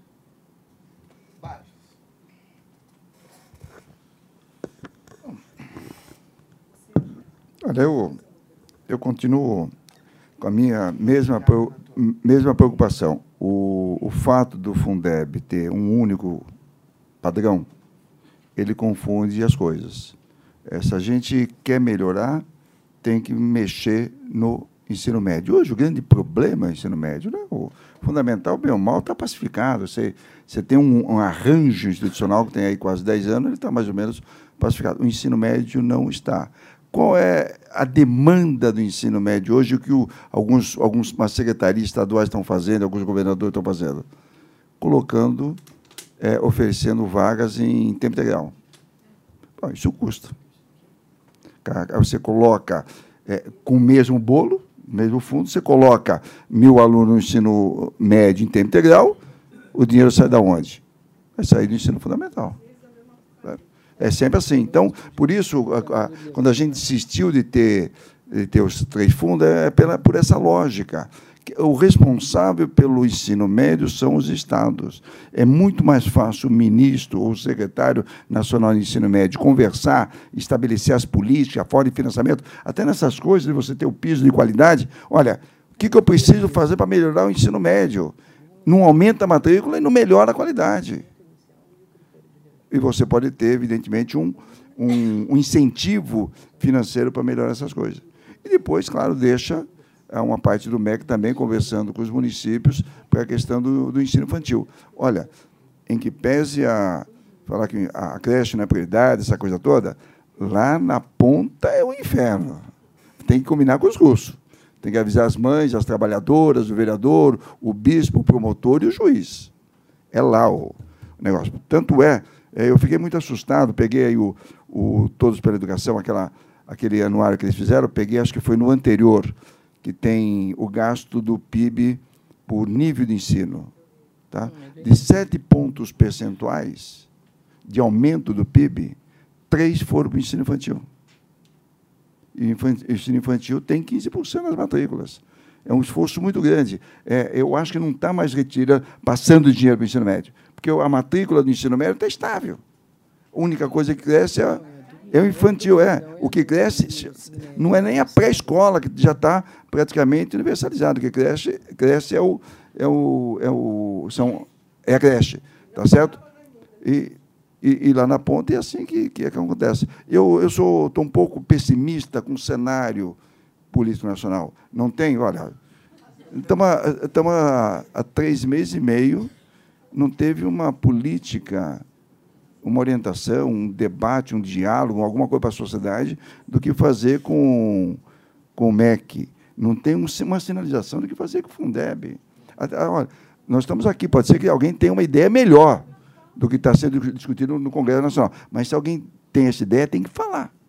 Os responsáveis pelo MEC têm que falar. Eu, olha, eu vou botar um pouco de sal nessa história. A mesma coisa está acontecendo na saúde. Alguém ouviu falar o que vai? Nós estamos no maior profundo subfinanciamento da saúde dos últimos anos. Quando eu falei que caiu o ICMS, caiu a Receita Federal, caiu o ISS, caiu o IP, caiu tudo. Como a saúde também é, é vinculada, o, te, o do, da União virou teto, o do Estado virou teto e estourou aonde? na costa dos municípios. É, é, então, nós estamos com dois problemas a serem equacionados, não vamos discutir aqui a, a saúde nesse momento, mas na, na educação nós temos um ano para evitar uma vacância. O que aconteceu no, no, na passagem do Fundef para o Fundeb, a equipe do, do MEC, na época do, do, do, do, do Haddad, é, tinha a responsabilidade. Estava olhando, monitorando, até ansioso por não aprovar em tempo hábil. E com um pouco de esforço, aprovou em tempo hábil. Aqui, eu, se, se bobear, vai por decurso de prazo. Deixa correr, não acontece nada. E daí nós vamos ver o que vai acontecer.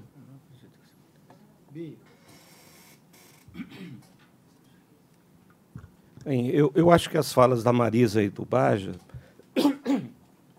de certa forma, eles acabam culpando um pouco o Fundeb pelos problemas do ensino médio e, e esses problemas de financiamento de creche e tudo mais. É, eu, eu quero fazer algumas, algumas ressalvas. Se, se não é isso, pode passar um pouco a ideia, né? É, eu acho. Uhum. Obrigado. Não me diz, né? Não diz. Porque a, Ma a Marisa, para conter a Marisa, é muito difícil. É. Não diz o que eu não disse, velho. Bem, eu acho que, que a criação de um, de um fundo da educação básica era o momento adequado. Realmente tinha que acontecer. E o, o aspecto que o, o, o, o Baja levanta, a Guilmar, que eu concordo plenamente, nós fazemos uma grande confusão, e a Marisa também reforçou, fazemos uma grande confusão entre o ensino obrigatório e aquele que não é obrigatório. E, nesse sentido, o, os fatores de, de ponderação, é, eles respondem um pouco por isso. Porque um, um aluno da creche ele equivale a 1,3 do aluno do fundamental. Então, isso não, dá realmente para financiar. Então, não, não tenho. O, o, não, o dinheiro do, do Fundeb não está indo para a creche numa proporção do seu próprio do seu custo. Então, acaba que a, a solução para o problema da creche a, fica no colo do, do, dos prefeitos, como o Barja, né? ficam realmente com, com, os problemas. A gente não está sangrando do, do, viu, Gamar? A gente não está sangrando do ensino obrigatório é, para creche. Isso não está acontecendo. E, ao mesmo tempo, acho que a gente também não pode deixar a creche fora, porque ela tem um papel muito importante. Mas tem que ser um papel importante tratado como não obrigatório. O problema é que não é tratado como não obrigatório. E aí começa a confusão. E o PNE foi um grande problema nesse sentido. Porque é, é, é a, nossa, a, nossa, a nossa orientação na SASE é que cada município teria sua meta para a creche.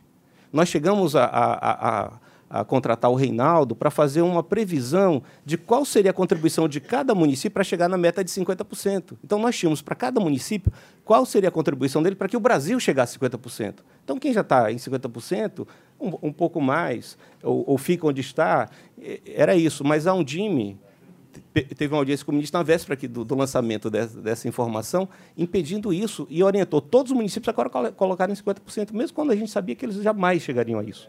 Isso gerou uma grande confusão. Então, acho que a gente tem que diferenciar um pouco é, os problemas que nós temos, que são graves de financiamento da, da creche, com o fato dela estar no Fundeb. E aí, eu, eu, aí a minha discordância com o Barja. Eu acho que realmente ter um, um, fundo da educação básica foi acertado naquele momento e deve continuar assim, na, na minha intenção. Deve continuar assim, não só pela importância da, da educação infantil e da creche, e aí eu sou como a Marisa, eu acho que o, o, tem que ter um esforço para financiar a creche para os que mais precisam. Então, tem que ter um recorte de socioeconômico, alguma coisa que leve a creche para quem não tem nenhuma condição de. para a mãe que precisa trabalhar, para o menino que tem, não tem nenhuma condição de, de, de, de, ter o apoio que necessita na idade correta pela própria família, pelas condições socioeconômicas. Então, tem que ter um espaço para isso. Agora, esse espaço tem que ser limitado pelo caráter diferenciado da creche, que não é obrigatório. É, isso com relação à creche. E com relação ao ensino médio, o problema do ensino médio é que o MEC atrofiou completamente. Né? O, o, o, o, MEC praticamente não existe hoje como um ambiente de inteligência, como um ambiente de política pública, como coordenador é, nacional da, da, da nossa educação pública. A gente tem um FNDE que, que, que se agigantou e tem um MEC que praticamente não tem mais técnicos, com, com, uma carreira que não é atrativa. Quem toca o MEC é quem entra cada governo no MEC. Aí sai começa tudo de novo. E agora não tem mais ninguém. Agora não tem nada. Não sei quem. Só falta apagar a luz mesmo. Então, os problemas do ensino médio foi que não tinha base nacional, foi que não tinha nenhuma orientação, não tinha prioridade nenhuma, não tinha nada, não tinha formação de professores. Temos problemas de formação de professores. Eu acho que o, o, o, o Fundeb é uma parte do problema, mas não é o culpado. Então, é, só para relativizar isso. E eu acho também que o, o Fundeb deve ser da educação básica por uma outra visão que, que, que eu acho que a gente deveria valorizar, que é o fato de ser uma federação cooperativa. Né? pelo fato de a gente ter decidido ter uma educação nacional, por, pelo fato de que as três esferas devem cooperar com a educação básica como um todo. Então, tem uma responsabilização e o, o, a educação aprendeu muito pouco é, é, do que hoje a saúde domina muito mais, que é a territorialização. A gente não, não dá conta da educação no território.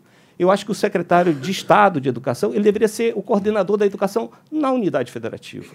E ele deveria se preocupar da creche, ao ensino médio e até com o ensino superior, brigando com o governo federal, é, não investindo mais no ensino superior, do que já investe alguns, é, mas tendo um cuidado de brigar com o governo federal para que esse ensino superior, o ensino técnico, esteja de acordo com o seu projeto, projeto de desenvolvimento local, projeto de desenvolvimento do, do, do Estado. Então, eu acho que é acertado manter a, o fundo da educação básica e eu acho que o que nós precisamos é de uma maior é, integração, articulação e coordenação das políticas das três esferas. Muito bom, Bom, nós vamos fazer uma pausa agora para um, um café, um intervalo. É, salvo engano, são 15 minutos ou é meia hora? Me ajudem aqui que eu estou sem. É, eu acho que é meia hora. Mas sejamos rigorosos na meia hora para a gente começar quatro e meia o segundo painel. Peço uma salva de palmas aos integrantes do primeiro painel.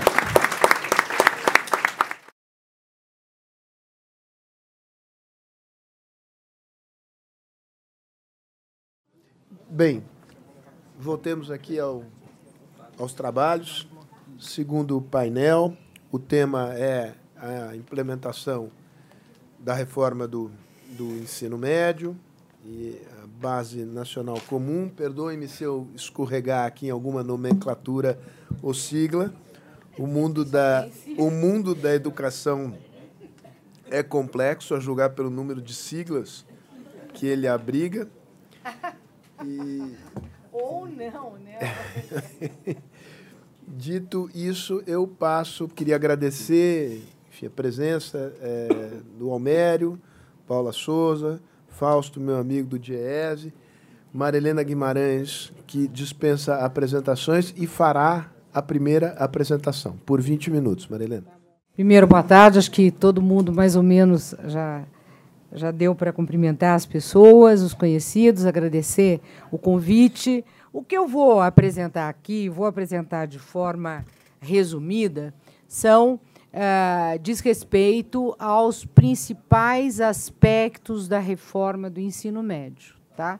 Porque há uma confusão geral que reforma do ensino médio é igual à base nacional comum curricular. E são coisas diferentes, e, no entanto, existe essa ideia na cabeça de muita gente. Eu começo só lembrando um ponto que já foi rapidamente tocado aqui nas mesas anteriores, que é a situação assim muito por alto diagnóstica da educação no Brasil. Quer dizer, nós temos um, um problema gigante com a questão da alfabetização, como mostrou a última avaliação nacional de alfabetização, ANA, tá? É, né, que mostra uma grande desigualdade entre é, avaliação nacional de alfabetização. É, não, não existe, mas tem uma previsão de mudança para agora que ninguém sabe o que, que vai dar. Mas o que mostra ali é só que mais de 50% das crianças não estão alfabetizadas no terceiro ano. No ensino médio, o último SAEB que é o Sistema de Avaliação da Educação Básica no Brasil, mostrou que apenas 8% dos jovens têm desempenho adequado em matemática, 27% em língua portuguesa.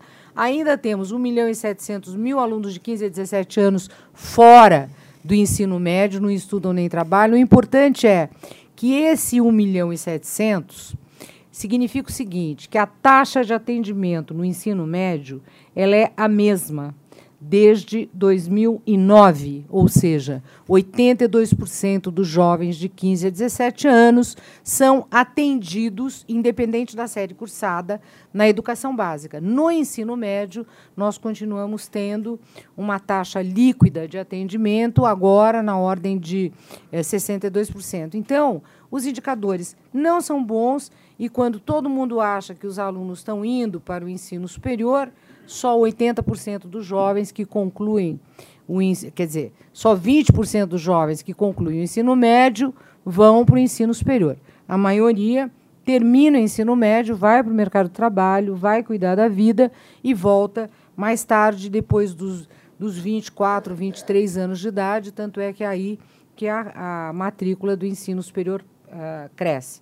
Esse gráfico é do Todos pela Educação, como diz a Marisa, eu também não sei né, fazer essas coisas, e tanto é que eu tentei mudar, que está ali, está ainda não divulgado. Está divulgado pelo Todos pela Educação, ele usa dados do IBGE e da PNAD, mostrando que de cada 100 que ingressam no ensino fundamental, 86 concluem o quinto ano, 76 o nono ano e apenas 59 o ensino médio. Do lado direito, vocês veem ali os indicadores de desempenho que eu acabei de mencionar.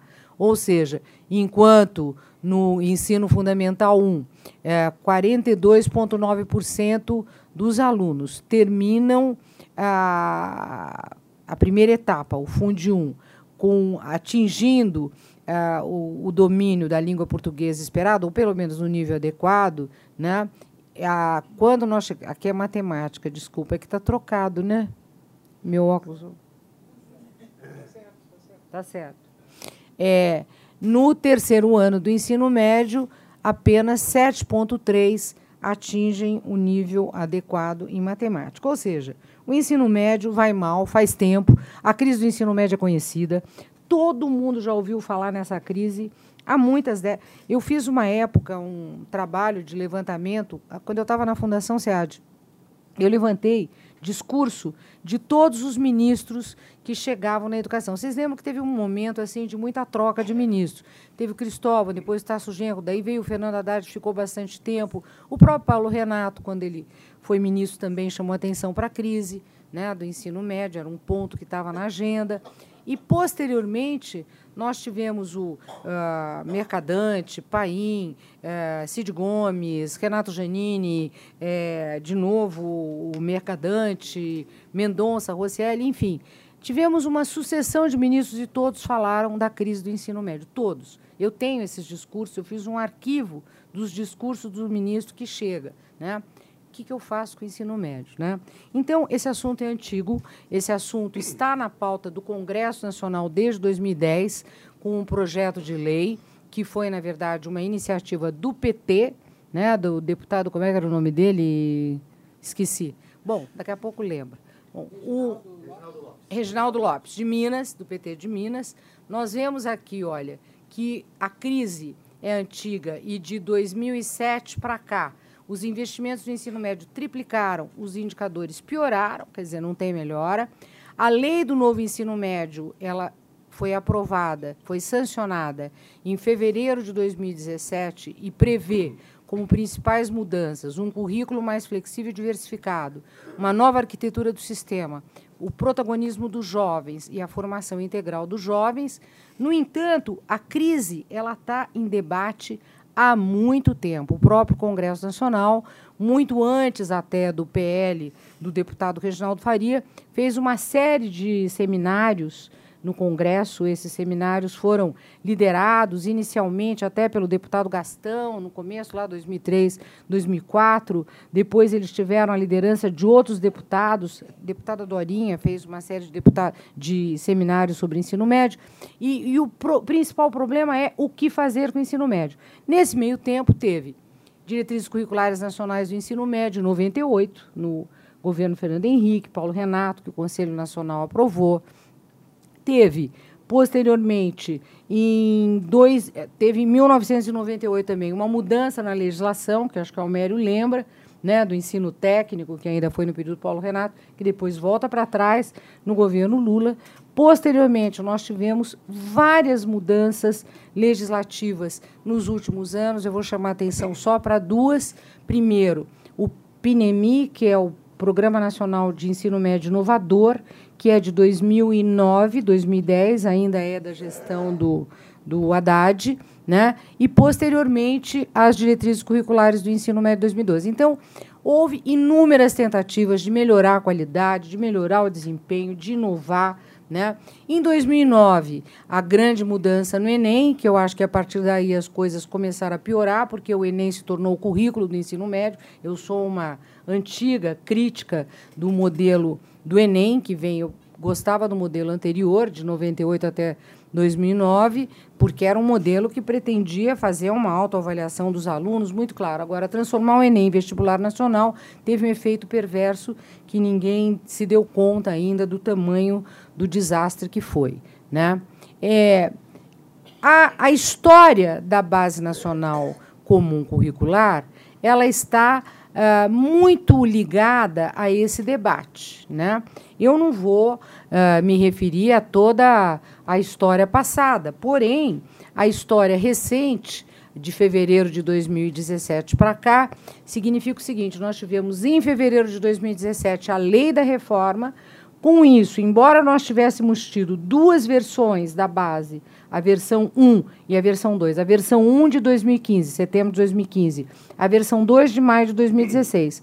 Posteriormente, nós tivemos uma série de audiências públicas, vários debates e, paralelamente, a votação da medida provisória e depois a lei da reforma do ensino médio que foi sancionada. E, portanto, a base nacional do ensino médio ela é é parte da base nacional comum curricular da educação básica como um todo, não há uma separação entre base da educação infantil, base do ensino fundamental e base do ensino médio.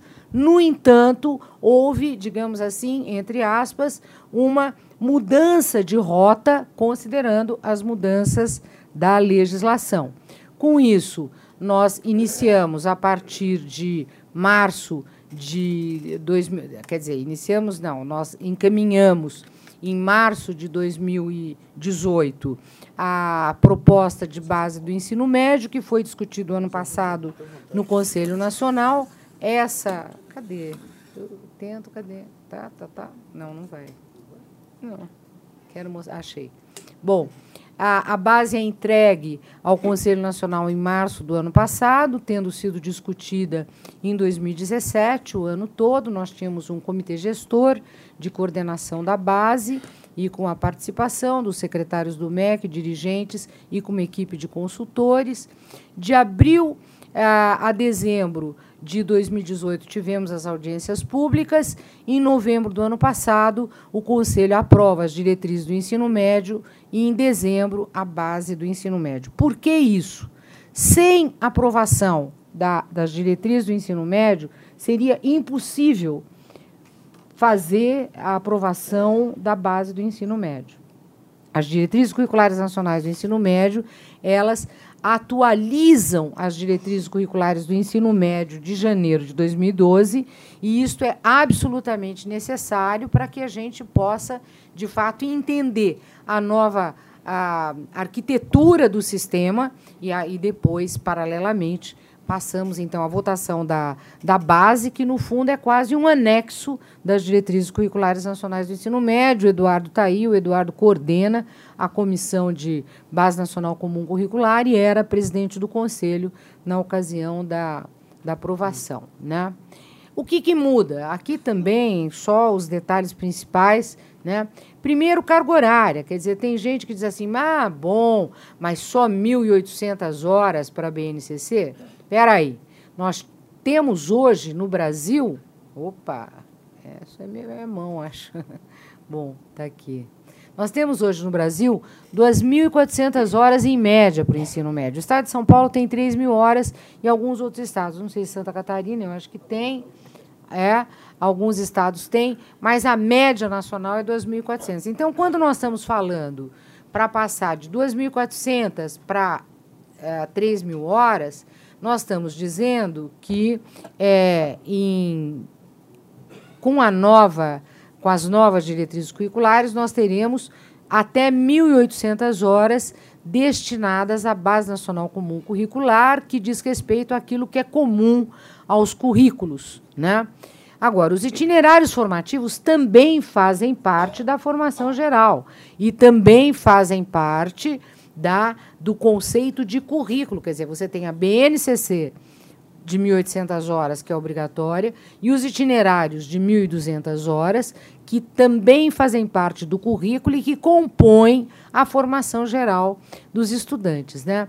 Há uma mudança muito grande em relação aos arranjos curriculares, que podem ser por disciplinas, projetos, áreas do conhecimento, e uma grande. Opa, Marisa, peguei tua testa. e uma grande mudança, e uma, e uma grande mudança no Enem, que passa a ser em duas etapas. Eu vou rapidamente passar aqui, quer dizer, esse gráfico é difícil de entender, eu acho que não se trata de nós nos determos a, a ele nesse momento, no entanto, esse gráfico mostra a importância da base, da sua estrutura como uma base única da educação infantil até o ensino médio, a partir da definição de 10 competências gerais da educação básica. Para quem conhece a base, as 10 competências são as competências básicas gerais. Eu até pus e tirei, porque eu falei, não, se eu for falar das competências, acabou, não se fala mais. Né? É? Não, as competências gerais eu vou falar só se for assim uma coisa muito não, não, genérica, exemplos, assim, né? Exemplos, por exemplo, o primeiro é, é, desenvolver as competências cognitivas a respeito dos conhecimentos historicamente adquiridos para que todos tenham ah, acesso à, à, oportunidade de aprender, a desenvolver, a, a, a investigar as causas de determinados fenômenos, etc. Né? Tem uma outra que diz respeito mais ao mundo do trabalho, a como a base deve se articular ao mundo do trabalho. Tem uma outra que diz respeito principalmente à comunicação digital, como a base deve estar articulada às novas linguagens e como os alunos uh, devem se preparar para uh, desenvolver competências que os habilitem a utilizar as diferentes linguagens em diferentes ambientes, criar novas tecnologias, etc, etc. Então, vai por aí essas competências. Elas estão presentes. Há, na verdade, nas dez competências, uma articulação muito grande entre o que hoje muitos chamam de competências do século XXI, né? quer dizer, você tem aí vários estudos, vários documentos da OCDE e da Unesco que tendem a chamar as competências do mundo contemporâneo como competências do século XXI, que nós estamos chamando de competências gerais da educação básica. Essas competências eh, do século XXI, em geral, elas buscam a integração entre aquilo que eh, tradicionalmente, historicamente, foram conhecidas como competências cognitivas, e hoje alguns dizem as competências cognitivas, as competências socioemocionais, na verdade, as competências todas são cognitivas, mas a, o modo como se propõe, a partir das competências, uma abordagem pedagógica centrada em atitudes, valores, para que os alunos saibam resolver as demandas complexas do cotidiano, do mundo contemporâneo e demandas complexas muitas vezes imprevisíveis, para que eles saibam como lidar com aquilo que é desconhecido. Né? E como as atitudes, valores e uh, as habilidades conhecidas como criatividade, uh, capacidade de solução de problemas, criatividade, busca de inovação, curiosidade para resolver problemas e para aprender, aprender, aprender. Né? Quer dizer, tudo isso está lá nessas competências e a, a diferença entre o que está aqui distribuído pelas diferentes cores é que no ensino fundamental nós temos as competências específicas das áreas e componentes curriculares, e depois nós temos habilidades específicas por cada componente curricular. E no ensino médio, nós temos as competências por área do conhecimento, as competências específicas da, da área, e temos apenas habilidades específicas de língua portuguesa e matemática e habilidades das áreas. Né? É, isso tem sido motivo de muita discussão, muito debate. Podemos falar sobre isso depois. Né? É,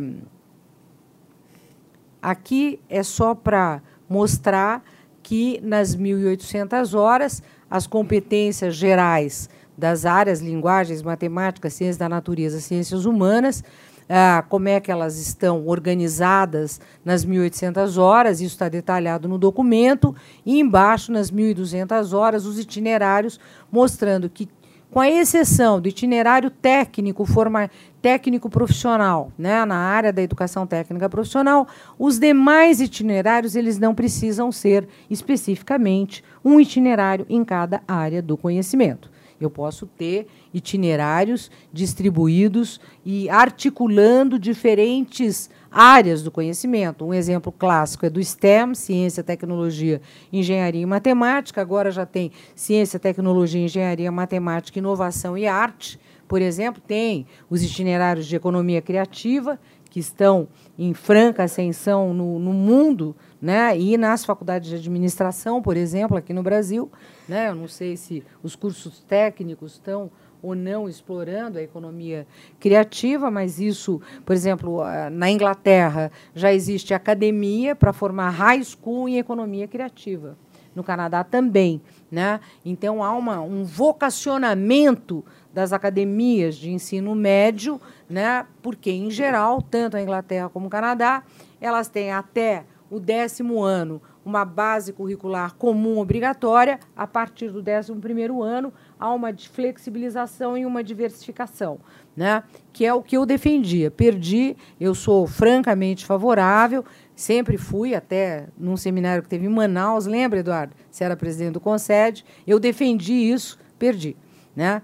É, aqui, qual é a nova abordagem? Um pouco que eu já falei, quer dizer, a ideia de que os estudantes estão no centro das aprendizagens, o desenvolvimento de competências e habilidades para resolver demandas complexas, estimula a autonomia, o protagonismo, a responsabilidade dos jovens e o projeto de vida, que foi algo muito, muito defendido por todas as entidades, integrado ao currículo. Então, a ideia é que o aluno desde o início do ensino médio, ele comece a trabalhar as suas aspirações em relação ao futuro, o que, que ele espera, etc.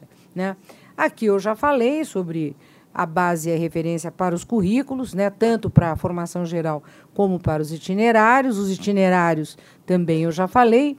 Itinerários integrados. Né? Os itinerários integrados podem ser ofertados em diferentes áreas, como eu também já mencionei, quer dizer, não significa que seja obrigatório um itinerário para cada coisa. Os eixos estruturantes dos, dos itinerários que estão desenvolvidos numa publicação que acabou de ser liberada pelo Ministério da Educação, foi é, feita no ano passado, na gestão ainda do Rossielli, que é a, as diretrizes curriculares para o, o, a, a, implementação dos itinerários formativos, e esses eixos são eixos que trabalham de modo transversal qualquer área, né? investigação científica, processos criativos, mediação e empreendedorismo. Chama atenção para o conceito de empreendedorismo, porque eu tenho participado de alguns debates e todo mundo diz o emprego não vai aumentar mesmo que a economia cresça, o emprego não vai melhorar. Né? Então, o emprego não vai melhorar, a arrecadação do, do ICMS não vai melhorar, nós temos a indústria 4.0. Né? Então, há um conceito cada vez mais forte né, no mundo do trabalho de que o empreendedorismo ele precisa estar presente em todas as áreas. Quer dizer, mesmo que o aluno opte por uma área de aprofundamento acadêmico, se ele puder ter um curso de curta duração, um FIC de empreendedorismo articulado à sua área, é muito relevante para a formação dele. Você imagina um aluno que opte por um STEM, ele o curso de empreendedorismo vai ser muito bom para esses alunos, para que eles possam uh, pensar em iniciativas futuras e tudo mais. Né? Os itinerários, de novo, está aqui a ideia de que as escolas devem orientar os alunos e que toda escola precisa oferecer pelo menos dois itinerários em diferentes áreas. Os prazos. Os prazos são importantes. Olha, é, estão na, nas diretrizes, né? até 2019, adequação dos currículos, né? a, a nova base. 2020, oferta dos novos currículos até 2021, na verdade, né? 2022 não é 2021, aqui tem um erro. Matriz de referência das avaliações e dos exames, em particular o ENEM. Aqui até 2021, currículo dos cursos e programas de formação de professores. Até 2020, programas pertinentes ao MEC, como, por exemplo, programa do livro didático. E até 2026, revisão da BNCC. Né? Os principais desafios. Né? O principal desafio é como as escolas farão a revisão e adaptação. Estou vendo aqui o Cláudio, do Colégio Bandeirantes, até seria bom depois que ele comentasse um pouco como é que vocês estão pensando a revisão e adaptação dos currículos, né? Porque tem uma grande pergunta, que é uma pergunta que é, nós nos fizemos ao longo da discussão da base, né? A coordenação técnica foi da Gislene Trigo, da professora Gislene, que é como as competências gerais serão garantidas nas competências específicas das áreas e dos componentes. Né? Por quê? Porque as competências gerais elas são gerais e complexas. Né? Na hora que eu entro numa competência específica de uma área, isso vai exigir do corpo docente, do, do, da coordenação pedagógica, um trabalho maior. Quer dizer, quais as metodologias que serão priorizadas? e como implementar a avaliação formativa, que é algo que é, todos que trabalham com educação têm chamado atenção sobre a necessidade das nossas escolas valorizarem a avaliação formativa ao longo do ano, uma vez que os exames externos, a avaliação em larga escala, acabou se tornando algo quase que tem gente que fala virou uma fábrica de teste, né? Eu não acho que virou uma fábrica de teste, mas a avaliação externa ela tem um impacto muito forte na organização dos currículos. E isso muitas vezes dificulta a organização da escola em relação à avaliação formativa. Segundo desafio é como a escola vai proporcionar um ambiente de aprendizagem para que os estudantes desenvolvam a sua autonomia. Esse ponto é muito importante. Esse ponto é bastante discutido, por exemplo, no PISA, né? O PISA agora acabou de fazer uma pesquisa sobre o impacto dos ambientes de aprendizagem no desenvolvimento da autonomia e da responsabilidade dos alunos. Eles fazem uma análise comparativa de vários países, né? E, e aí, bom, o ambiente de aprendizagem ele precisa ter algumas características que são óbvias, né? mas elas precisam garantir a participação dos alunos, o engajamento dos alunos, boas condições de trabalho dos professores, boa, boa formação dos professores, a capacidade dos professores entenderem o que é desenvolver projetos, né? Ah, estimular o trabalho cooperativo em colaboração dos alunos. Por exemplo, o PISA já avalia a capacidade de resolver problemas de modo colaborativo, nós não avaliamos isso. Né? O PISA avalia, né? o PISA já está avaliando o domínio inovador e o pensamento crítico, desenvolvimento critical thinking. Né? Então, há, há uma série de, uh, eu diria assim, de desafios nos currículos uh, nossos e que estão postos em outros países, que estão levando a uma mudança dos referenciais de avaliação. Quer dizer, nós precisamos nos preparar para essas mudanças, mas a escola precisa se preparar mais ainda para implementar esse currículo. Né? É, esse ponto, eu já estou terminando, é talvez o mais importante, que é garantir a necessária articulação entre a formação geral básica e os itinerários formativos, de tal modo que as escolas desenvolvam estratégias que vinculem a educação ao mundo do trabalho e à prática social. Eu acho que esse é um ponto super relevante. E, finalmente, o grande, eu diria assim, a grande interrogação, né? que é o Enem. Por quê? Porque se o Enem não mudar, não existe reforma do ensino médio. Simples assim. Hoje, uma criança chega numa escola para se matricular para a educação infantil, o pai pergunta qual é a nota do Enem na escola. Isso é bastante comum, que é um absurdo, mas é assim que acontece. Né? Isso acontece em muitas escolas, que eu conheço escolas de diferentes tipos, escola pública, particular.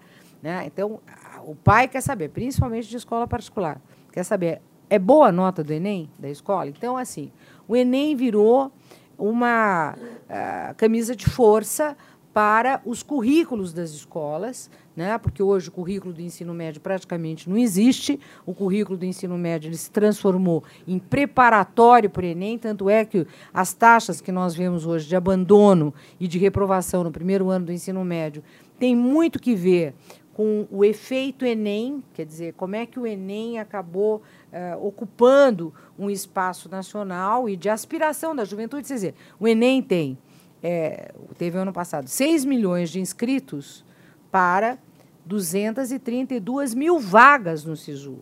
É um absurdo. Né? É um absurdo. Sendo que o SISU ele só começa a classificar e a discriminar a partir de 550, 575 pontos. Então, todo mundo que.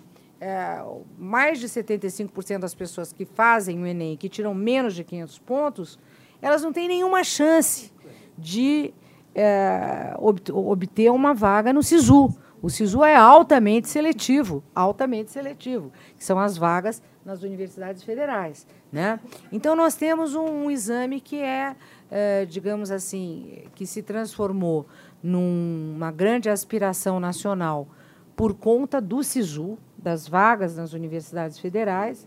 E, embora as universidades federais tenham ampliado enormemente o número de vagas, ainda assim é um número de vagas muito aquém daquilo que seria desejável e sendo que, como elas são altamente seletivas, então assim, o Enem vai mudar. O Enem do futuro deverá ter uma primeira etapa referente à base nacional comum curricular, uma segunda etapa que se refere aos referenciais para os itinerários formativos. O estudante não é obrigado a fazer tudo, ele escolhe as provas da etapa 2 de acordo com a área do ensino superior. As instituições devem considerar os resultados das duas etapas e a base do ensino médio deve orientar as matrizes do Enem. Isto é muito diferente né, da história é, do Enem. Quer dizer, o Enem, é, ele, ele sempre. O Enem orientou os currículos e não, é, que é uma coisa que a Marinês sempre fala, e não o, os currículos não orientaram o Enem. Né? Com isso, eu termino dizendo que o maior de todos os desafios, além do Enem, é a formação de professores e coordenação de e coordenadores pedagógicos para a gestão de currículos inovadores, porque, infelizmente, esse é o motivo para um próximo debate, formação de professores. Eu estou como presidente da Comissão de Formação de Professores do Conselho Nacional, o Mozart Ramos está como relator. Nós estamos discutindo a Resolução 2 e a Base Nacional de Formação de Docente. Infelizmente, os currículos das nossas faculdades de educação e licenciaturas estão muito, muito distantes de qualquer coisa para que os nossos futuros professores tenham condições de implementar aquilo que a base prevê. Muito obrigada. queria passar a palavra para o Fausto. O Fausto ele dirige a área de educação do DIESE e sob a responsabilidade dele está a escola do DIESE. É, eu aprendi muito sobre a relação entre escola e mundo do trabalho com, com o Fausto, não por outra razão eu o convidei para estar presente hoje aqui. Você consegue pilotar daí? Acho que sim, né? Vamos então vamos lá. Acho que sim. Bem, primeiro. Eu, desculpa, Fausto, vou dar um de chato com você. É, é, é importante a gente dar uma acelerada, né? Tentar fazer sim, em 20 sim, minutos. Sim, Eu dei uma canja aqui para ah, para vou... Marilena por Isso. temor reverencial. Claro. claro. Mas deu uma canja de 5 minutos, vai. Não, não, não, você foi, não, não seria indelicado de dizer que você falou meia hora, mas é, é, é mas falou.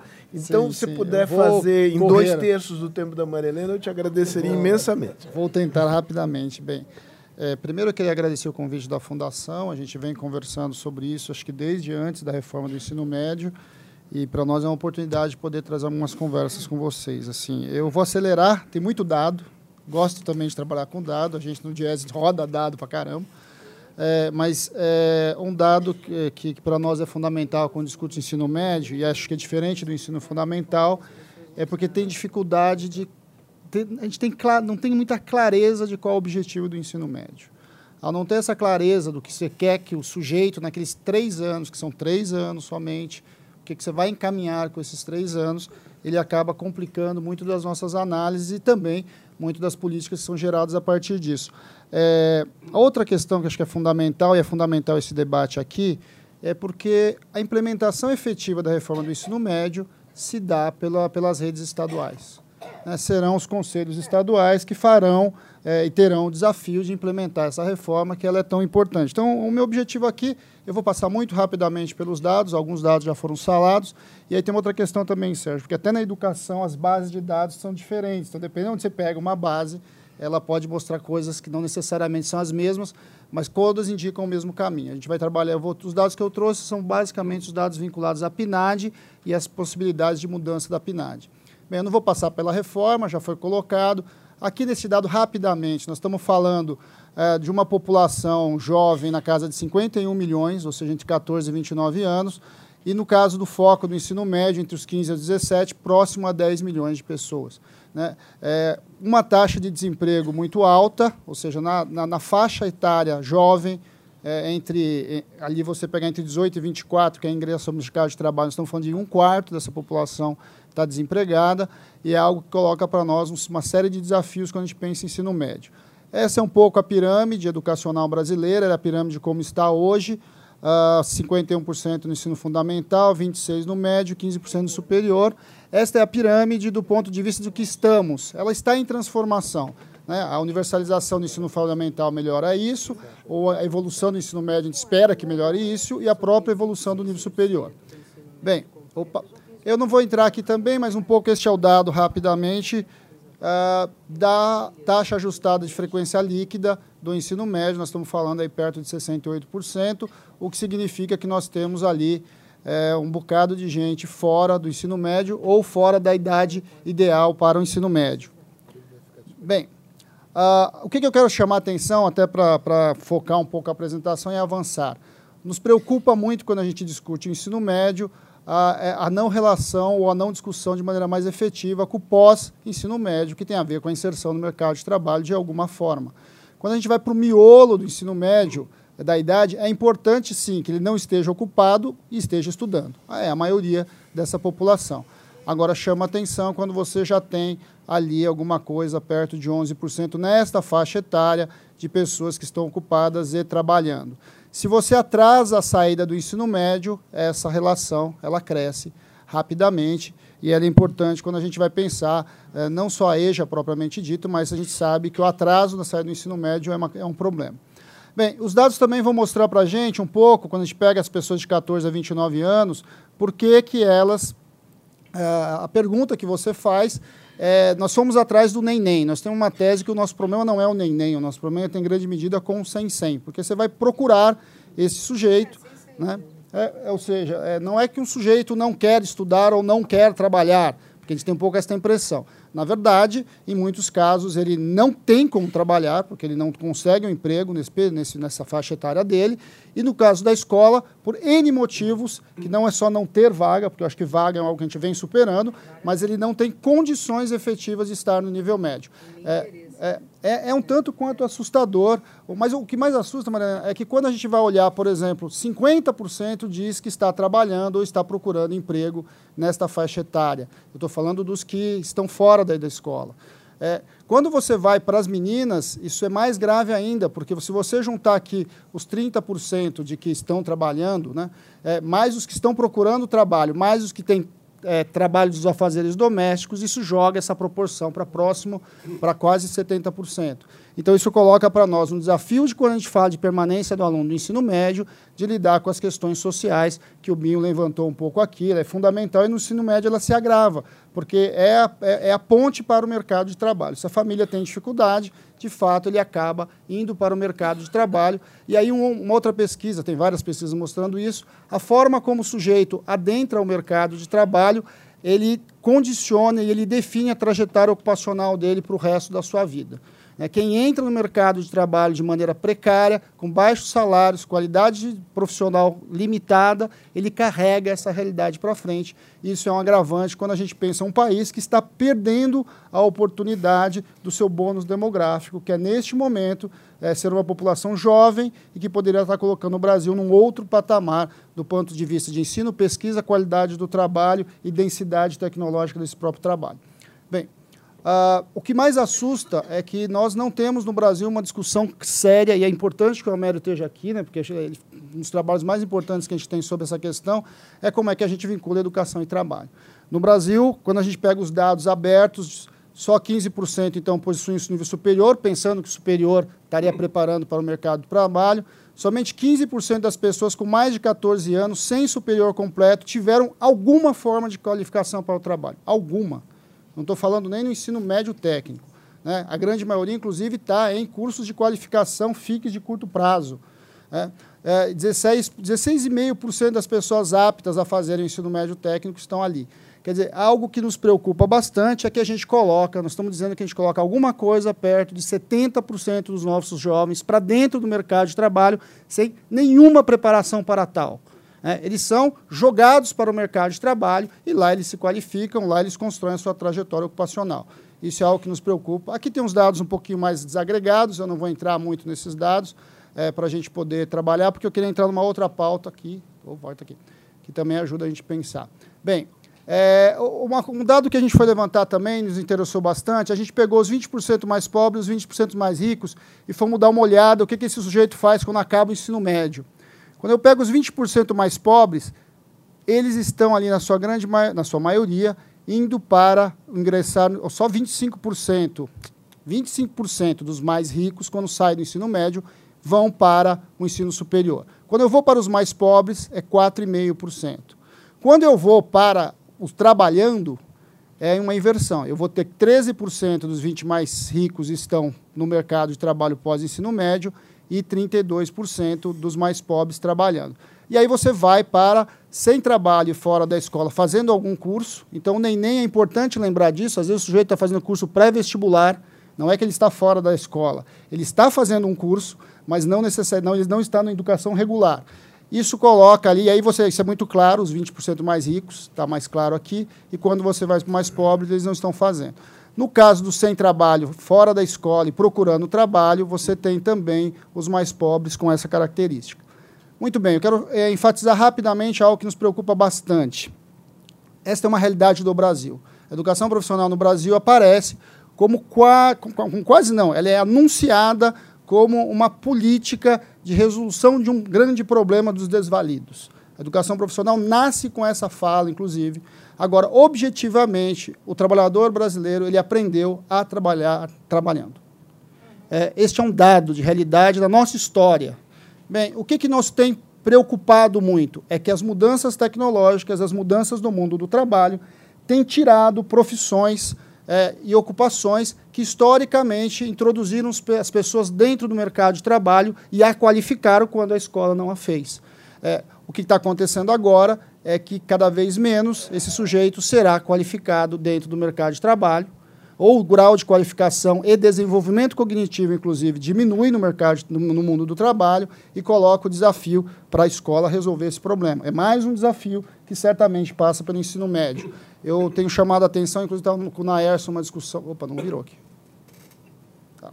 Estava numa discussão outro dia com o Naércio, a gente discutindo um pouco. Se vocês pegarem o que era um caixa de supermercado há 20 anos atrás e pegar a quantidade de operações que ele fazia. E nesse processo de operações que ele fazia, ele tinha um processo de desenvolvimento cognitivo.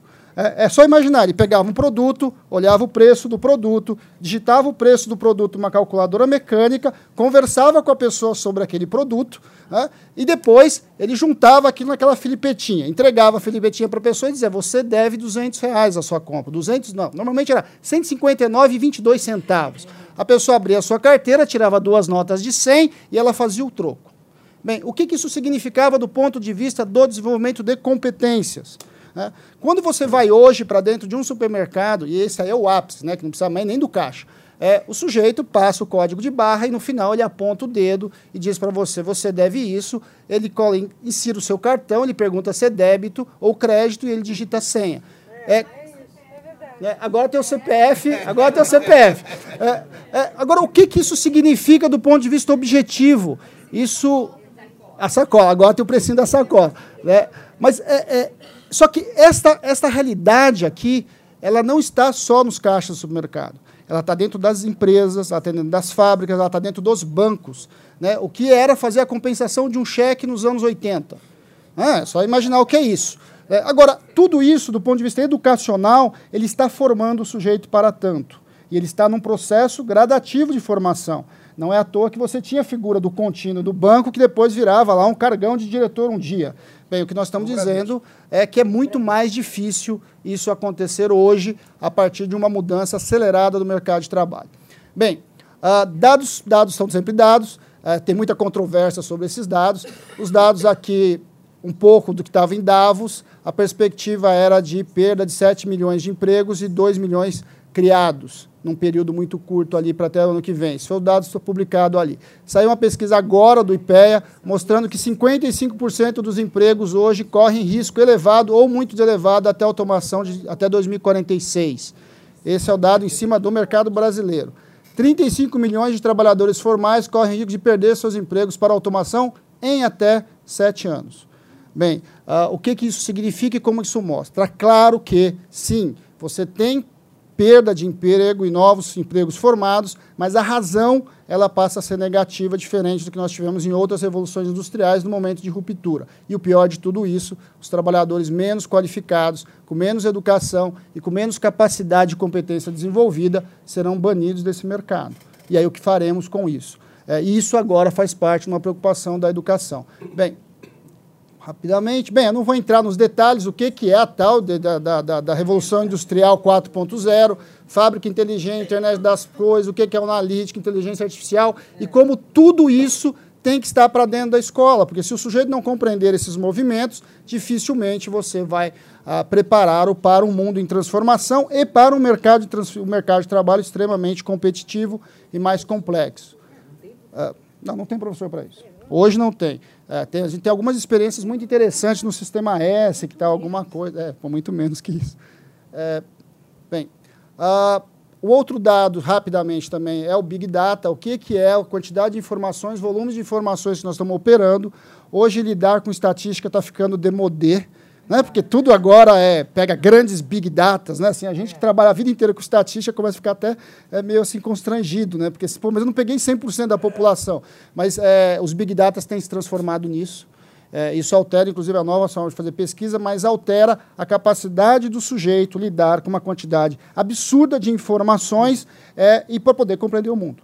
Né? Esse tem sido um desafio que nós temos colocado e é um desafio da escola. E quando você cai no mundo da adolescência, nessa transição escola-trabalho, é fundamental que a escola se preocupe e lide com isso.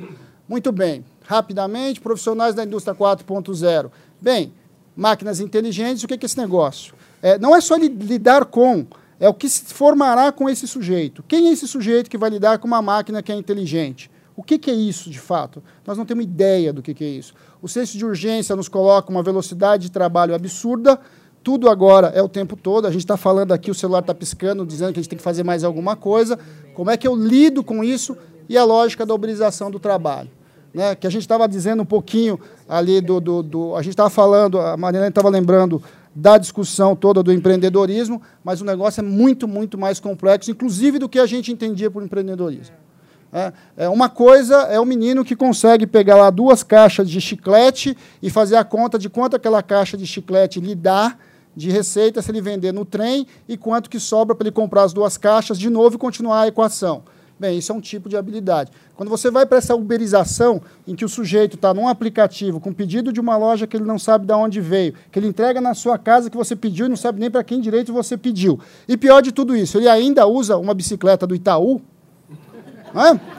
Ué, é isso que nós estamos vendo. Passou nosso- recentemente é- no Facebook uma foto É dessa. nosso- Mas eu é- quero fazer um disclaimer, é é nosso patrocinador, eu acho, bicicletas. Mas a bicicleta é muito boa, não tô A bicicleta é ótima, ainda bem que ela tá lá. Olha lá, ele É, tá falando que a bicicleta porque- é ótima. É-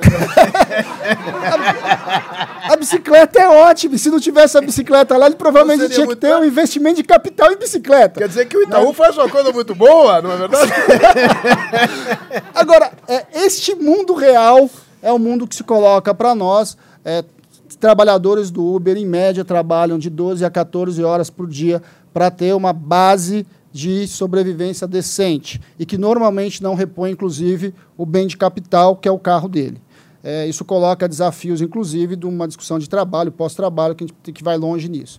Bem, gente, só para caminhar aqui para o encerramento, eu tenho dito e tenho colocado o desafio que nessa discussão do ensino médio nós temos que um mundo um bocado complexo e que teoricamente e praticamente as redes vão precisar dar conta. Um mundo global, um mundo financiarizado, cadeias globais de fornecimento, perda de densidade da cultura do trabalho, desemprego em ascensão, uma revolução tecnológica disruptiva, uma intersetorização da economia, não dá para falar mais de indústria, comércio e serviço. Hoje nós temos isso tudo junto e ao mesmo tempo. É, nós estamos num desses momentos em que a reforma do ensino médio, o que vai vir por ela, é, vai nos reposicionar no mundo do ponto de vista do nosso desenvolvimento. Qual que é o drama? Nós já não estamos muito bem, nós já não estamos muito bem e podemos ficar muito pior. É, como desenvolver isso? E aí esse é o desafio que eu deixo a todas as redes. Estamos ao tempo todo para conversar, ajudar, fazer montar, montar um monte de dado, tabela, gráfico. Isso é bom, a gente é bom nisso. Mas é, é a capacidade da gente começar a articular essas duas coisas. Eu chamo a atenção a maior parte dos jovens brasileiros vão para o mundo do trabalho sem absolutamente nenhuma noção do que é isso. É assustador. Quem entrevista jovem, eu já fiz isso, quem entrevista jovem na periferia de São Paulo, o menino não sabe pegar o metrô para vir no centro. É, quanto mais o resto. É algo que antes você aprendia sendo office boy, você não aprende mais, porque não existe mais o office boy do que a gente conhecia. Então, assim, são desafios que estão colocados. E, e para encerrar, eu acho que nós temos que. a- o quinto eixo ele é fundamental nesse debate. A da reforma do ensino médio, o quinto eixo precisa ser olhado com bastante atenção, muito cuidado. O quinto eixo é a educação profissional. Né. Por que, que ele tem que ser olhado com muito cuidado? Primeiro, para não desmontar o que nós já fizemos de bom. Tem muita coisa boa, muita coisa interessante acontecendo e muita inovação sendo feita. Dependendo de como você implementa, você destrói o que você fez de bom a duras penas nessa nossa história. Primeiro problema. Segundo problema, achar que o quinto eixo é uma coisa à parte de todo o itinerário que eu acho que é, esse é o nosso desafio. Não precisa ser, né? E nós temos que avançar com isso. E além disso, é também não, não ter a compreensão que neste mundo do trabalho ah, a educação é contínua. Aquela divisão em que a discussão do modelo alemão, inclusive, em que você tem uma escola para o trabalho, uma escola para a universidade, ela vai perdendo sentido uma vez que o sujeito vai voltar para o trabalho, vai voltar para a escola num processo contínuo. Então, é, o modelo dual vai sendo desconstruído do ponto de vista da, da objetividade. O sujeito precisa continuar sendo atualizado. É, então você precisa rearticular isso. Tem várias possibilidades. É possível que o quarto eixo seja o primeiro ano, ou seja acreditado, como o ensino médio já permite, e que ele possa usar esses créditos para o nível superior depois, mas já prepara ele para o mer- mercado de trabalho. Enfim, possibilidades há. Quais os desafios e como que a gente vai equacionar, eu acho que é o que está colocado para nós para os próximos anos. Espero que tenha ficado o meu horário. Olha, é uma coisa. Desculpa o atraso. Não é à toa que ele, que ele se chama Fausto. Foi em 19 minutos. Que bom. Impressionante. Que bom. Bom, agora teve o panorama, o, o problema e agora o Almério do Santo Paulo a, Souza, mu- a solução. Que você, Almério, você há de convir que você não pode deixar as pessoas saírem com esse nível de angústia daqui. Vou tentar, viu, Fausto? Tá ligado? Tá ligado? Boa tarde a todos. Agradeço ao Fausto, à Fundação, pelo convite. O ensino técnico nem sempre está na pauta, né? assim como o ensino médio.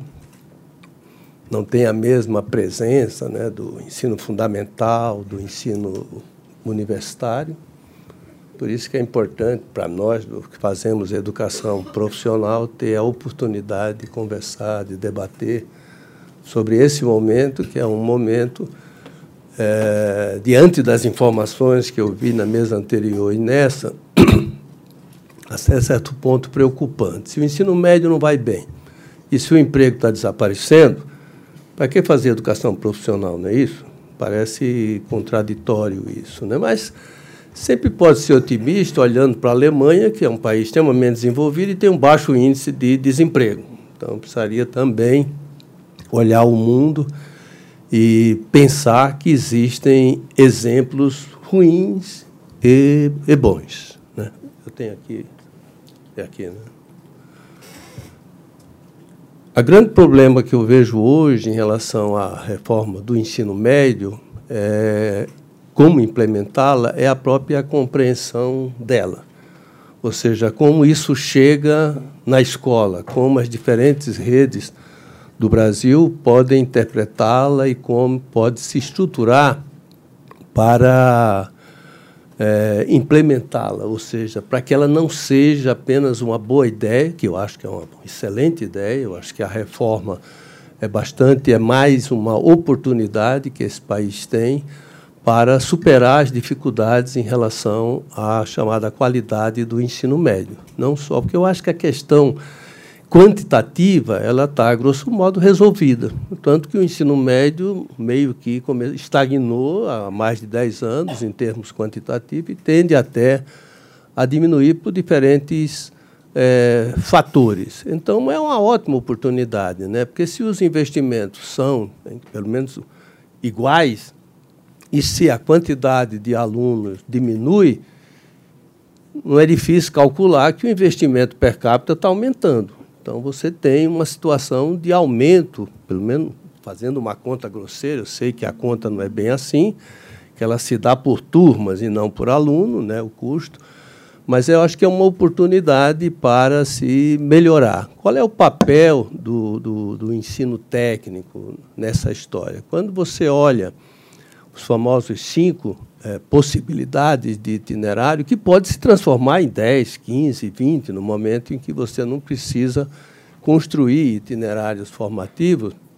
obrigatoriamente por essa ou aquela área é, de conhecimento. No limite da, do quinto itinerário da formação técnica profissional do ensino médio, esses itinerários estão, grosso modo, dados, né, que são a própria formação técnica e profissional que tem sua carga horária mínima estabelecida por catálogos nacionais, numa média de, mil, de 800 mil horas ou até 1.200 uh, horas. Então, no caso do Centro Paula Souza, que é uma autarquia né, estadual vinculada à Secretaria de Desenvolvimento Econômico do Estado de São Paulo, você tem uma rede que oferece formação técnica e profissional em, todas, em todos os chamados eixos tecnológicos.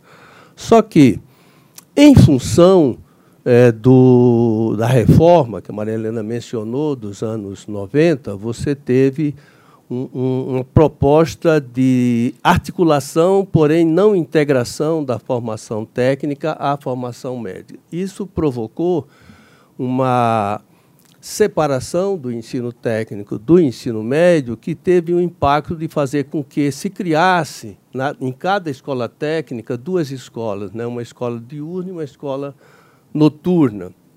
Esse curso técnico noturno passou a ser um atendimento de trabalhadores, né? de adultos, enquanto ficou para o período diurno uma formação técnica para adolescente num processo de concomitância que foi superada por um decreto em 2004 que permitiu que se rearticulasse, integrasse novamente a formação média com a formação técnica. Entretanto, os números de hoje revelam que essa escola noturna está melhor né, do que a escola diurna. Né? Quando a gente vê no Brasil, em termos gerais, você tem a matrícula total do ensino médio comparada com a do ensino técnico dá uma razão de 25%. Você diz, não estamos tão mal, né? estamos que nem Argentina, Uruguai, Essa é a relação média entre as matrículas da formação técnica e o, e o ensino médio. Entretanto, quando você vai para a escola diurna, na faixa de até 17 anos, você vê que há um desequilíbrio muito forte entre a formação técnica na idade que no mundo inteiro se faz, entendeu? No Brasil você ainda tem uma situação bastante preocupante. Apenas é, cerca de 10%, 9%, 10% dos jovens nessa faixa etária que está fazendo o ensino médio tem a oportunidade de fazer uma formação técnica concomitante ou integrada dentro de uma mesma matriz curricular. Quando avança para 18, 25 anos, chega a um ponto de você ter mais matrícula de curso técnico do que de formação média. Ou seja, o nosso problema é a escola é, diurna, é como enfrentar a questão da formação técnica e profissional no período diurno. Aí você diz, mas como é que está São Paulo, né? Poderoso São Paulo, rico, deve estar tá muito melhor. Ilusão sua, está pior um pouquinho. Então você tem uma situação que também, no cômputo geral, tem 25% na comparação, que é uma comparação é, um pouco forçada, né? Porque eu estou dizendo a matrícula do ensino médio, quando eu faço técnico, aí eu, dentro aí tem mais da metade que já fez o ensino médio. Então é uma comparação um pouco inadequada. Quando você vai comparar efetivamente matrículas dentro de uma faixa etária de 17 anos, você vê que chega a 8%. Ou seja, nós estamos no limite de uma certa responsabilidade em termos de preparar boa parte desses jovens, que, como o Fausto comentou, que vão ingressar no mundo do trabalho com 17, 18 anos. E não estão sendo preparados para isso. Eles vão entrar de uma forma atabalhoada sem saber exatamente aonde se encaixar, quando consegue, obviamente. Então, eu acredito que esse é o principal problema. Ou seja, como o Estado de São Paulo, como o Brasil, vai resolver essa deficiência. Por que deficiência? Porque quando você vai ver a demanda por essa formação técnica nessa faixa etária, ela é uma média de cinco candidatos por vaga, ou seja, as instituições não tem, seja o Senai, Senac, Paula Souza, Instituto Federal, mesmo escolas particulares, elas não dão conta, não só porque a oferta é irrisória, como também a distribuição geográfica é muito ruim. Então você tem dentro da região metropolitana de São Paulo, a mais desenvolvida do país, você pode encontrar um município como Barueri, que quando você compara as duas matrículas, a relação é de 60% a 50%. É uma relação suíça. Quando você vai, de repente, para outro município vizinho, pode ser 0%. Então você tem uma distorção. Não só uma carência de oferta, como também uma distorção muito grande nessa distribuição, que é histórica, isso não é dos últimos 10 anos. A ampliação da formação profissional foi se dando não dentro de um projeto estratégico para atendimento dos desejos, das necessidades dos diferentes setores produtivos. Foi algo meio aleatório, baseado em pressões, em demandas de, desse município, daquela, daquela organização e assim uh, por diante. Espera um pouco. Opa! Aqui é mais sensível do que eu esperava. O Brasil tem um plano nacional de educação e dentro dele tem um, uma, uma, meta, né? São Paulo teve esse dentro desse plano nacional aprovou um plano estadual estabelecendo que em 2016 que o Estado de São Paulo deveria ter um aumento de 50% na oferta do ensino técnico, né, priorizando essa escola diurna e que a, as redes públicas deveriam contribuir com 50% desse delta, desse aumento.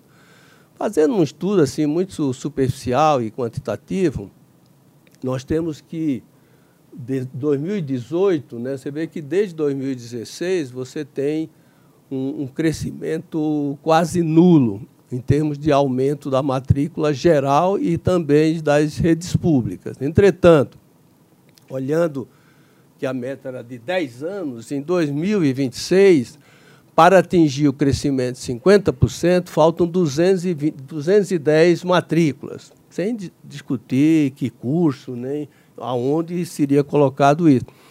E em relação a nós, as redes públicas, e o Paulo Souza deve representar provavelmente 80% ou mais da oferta pública do Estado de São Paulo, teriam 100 mil é, matrículas a mais, que representaria, se são cursos de três anos, uns 35 mil vagas a mais a serem abertas nos próximos seis anos. Não é uma meta complicada, é uma meta até simples, nós fomos até é, modestos. Olhando agora a lei da reforma, que estabelece que a base nacional é de 1.800 horas, até pode ser menos, mas ninguém vai usar fazer com menos de 1.800 horas, a base nacional, espero, né, pelo menos, você tem que, dentro do Estado de São Paulo, que trabalha com 3 mil horas, você tem como fazer a reforma, desde que seja uma forte parceria com a Secretaria Estadual de Educação, sem alterar muito o investimento que é feito porque você não vai inventar mais alunos para ensino médio, você vai oferecer àqueles alunos já existentes uma possibilidade, né, uma alternativa de fazer com praticamente a mesma carga horária uma formação média e uma formação técnica. Esses são os, isso já foi apresentado aqui, estou falando exclusivamente desse quinto itinerário, mas nós temos ainda, de forma residual, uns 15 mil alunos. Paula Souza tem 220 mil alunos, dos quais uns 15 mil estão no ensino médio chamado regular, ou como falam os portugueses, científico-humanístico. Né? É, é, mais, é, mais, bonito, é bonito, né? Mais, mais é bonito. muito mais bonito. Os chilenos também chamam de científico-humanístico. Né? No caso do ensino técnico, né, como eu mencionei, a tendência é compor a base nacional comum, com as 1.200 horas da formação técnica e profissional. Em termos de carga horária hora-aula, em termos de hora-aula, você tem, com hora-aula de 50 minutos, 20% a mais, ou seja, aquelas mil horas se transformam em 1.200 aulas por ano ou 3.600 aulas em três anos.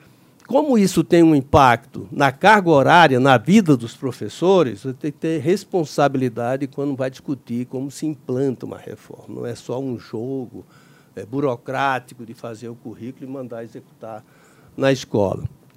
O que nós estamos optando, já que tem uma obrigatoriedade para a língua portuguesa e, e matemática, e incluímos inglês, teriam as três séries, teriam essas três disciplinas.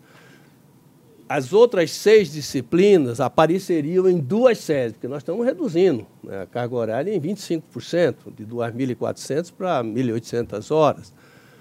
E disciplinas que estariam em apenas uma série. Aí vai para o sacrifício, artes, filosofia, sociologia e espanhol. Isso é, grosso modo, como isso vai se apresentar no plano contábil, no plano quantitativo. Qual é o impacto disso sobre a vida é, dos professores. Né? No caso do ensino médio científico humanístico, né, nós teríamos, né, aí dentro de um discurso da flexibilidade do ensino médio, meio que retornar aquele velho sistema dos anos 70, 80, para quem era nascido. Hã? É, porque você volta. Primeiro ele fala, depois vocês rebatem. Primeiro ele fala.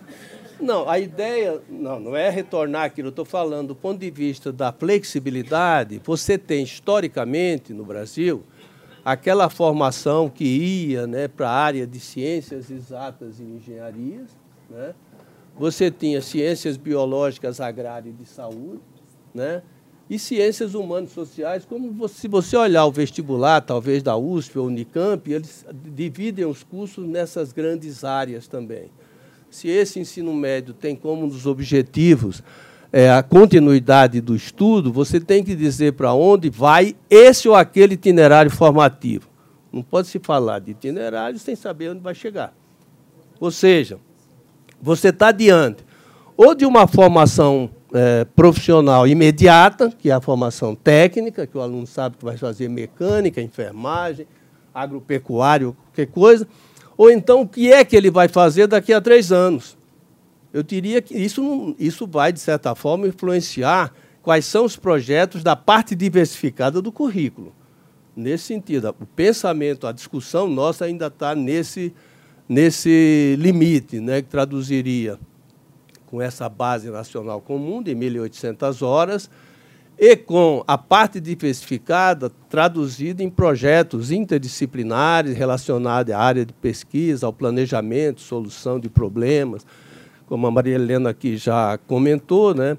você teria que mudar a metodologia, deixar de trabalhar de uma forma isolada com aquele professor de história, geografia e passaria a desenvolver projetos que tivessem relação né, não só com a base nacional comum, obviamente, são os mesmos professores, mas com alguma finalidade que dissesse que eram diferentes entre si. Ainda estamos é, numa fase de estudo, de piloto, sobre essas possibilidades.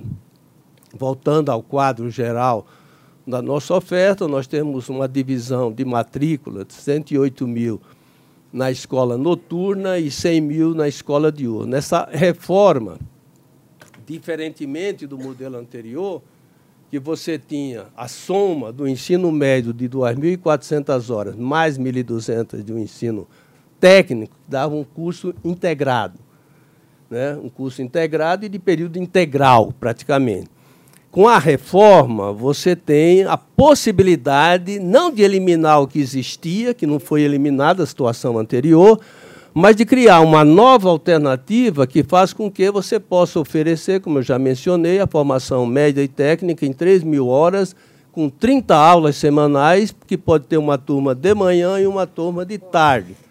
É uma possibilidade de você, nós estamos já com 5.500 alunos dentro desse modelo. Começamos é, em 2018, com 34 turmas, e hoje temos 100 turmas, das quais 10 dessas turmas já são em parceria com a Secretaria Estadual de Educação. Eles fazem a base nacional e nós fazemos a formação técnica. E eu acho que o futuro é por aí. Entendeu? Não é sair construindo escolas técnicas, mas é aprofundar a relação com a Secretaria Estadual de Educação não só o Paulo Souza, eu acho que o Senai, o Senac, Instituto Federal e escolas privadas deveriam fazer o mesmo. Entendeu? Deveriam conversar com a Secretaria Estadual de Educação para que esse processo acontecesse de uma forma mais rápida. É essa nossa. Nós temos uma convivência, temos cerca de 15, 16 mil alunos já estudando dentro da Secretaria Estadual de Educação. É uma parceria antiga. Temos também cerca de mais de 100 convênios com prefeituras. Bom, os desafios são esses que eu acho, que é como conseguir professor para formação técnica no período diurno, somente se a, economia se aquece, fica mais, não temos salários competitivos tá, para isso. A questão da articulação, que eu mencionei com a Secretaria Estadual, não é trivial fazer dois diretores ou três diretores trabalharem juntos, olhando o aluno e não suas querelas, suas idiosincrasias. Tal.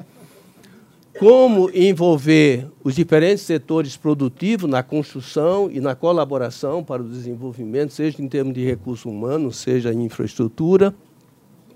A questão do custo do investimento, né, pode ter um novo programa federal, até onde o Estado pode bancar isso. E tem um quinto que eu não mencionei, que é como racionalizar essa oferta, quebrando a distorção da distribuição geográfica da oferta de informação técnica no Estado de São Paulo e no Brasil também.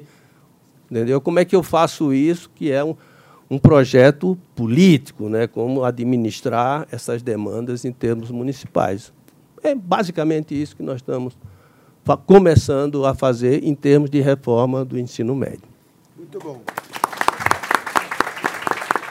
Todo mundo vai fazer pergunta, inclusive o Eduardo Champ, que veio. Você veio de Santa Catarina ou você veio de Brasília? Então, o Eduardo é o primeiro, ele fez uma reserva antecipada de fala. Depois é a Marinês Fini, depois é o Norman, depois é a Bia, e, e aí também outros farão, é, assim, hope, é, com, com, é, tomara que dê tempo. Então, eu, pedir que as pessoas sejam concisas para que É. o número maior de pessoas possa falar. Não, na verdade, eu não vou nem fazer pergunta, né, Sérgio? É, é, primeiro que eu queria colocar, agradecer por, por- pelo convite por estar aqui. É, eu saio hoje aqui de tarde com a alma lavada, com as apresentações que eu vi hoje aqui. E vou te explicar por quê. Eu trabalho nesse processo da reforma do ensino médio desde 2012. É, eu era secretário de Santa Catarina, a gente começou a discutir por encomenda do Ministério da Educação, à época era o ministro Mercadante, no CONSED, uma discussão. O CONSED é o Conselho Nacional de Secretários Estaduais de Educação. Boa! Muito bem. É, então, exatamente. É, a gente começou a discutir possibilidades de reforma do ensino médio. Veio o PL do Reginaldo Lopes, PL é projeto de lei do Reginaldo Lopes. A gente, só para pegar no pé dele. A gente começou a conversar sobre isso e o Concede discutiu. Depois eu virei presidente do Concede, assim por diante. A gente discutiu muito isso ao longo do tempo. O Rosselli, que foi ministro, era o, era o coordenador, era o presidente do GT, do grupo de trabalho do ensino médio sobre esse assunto.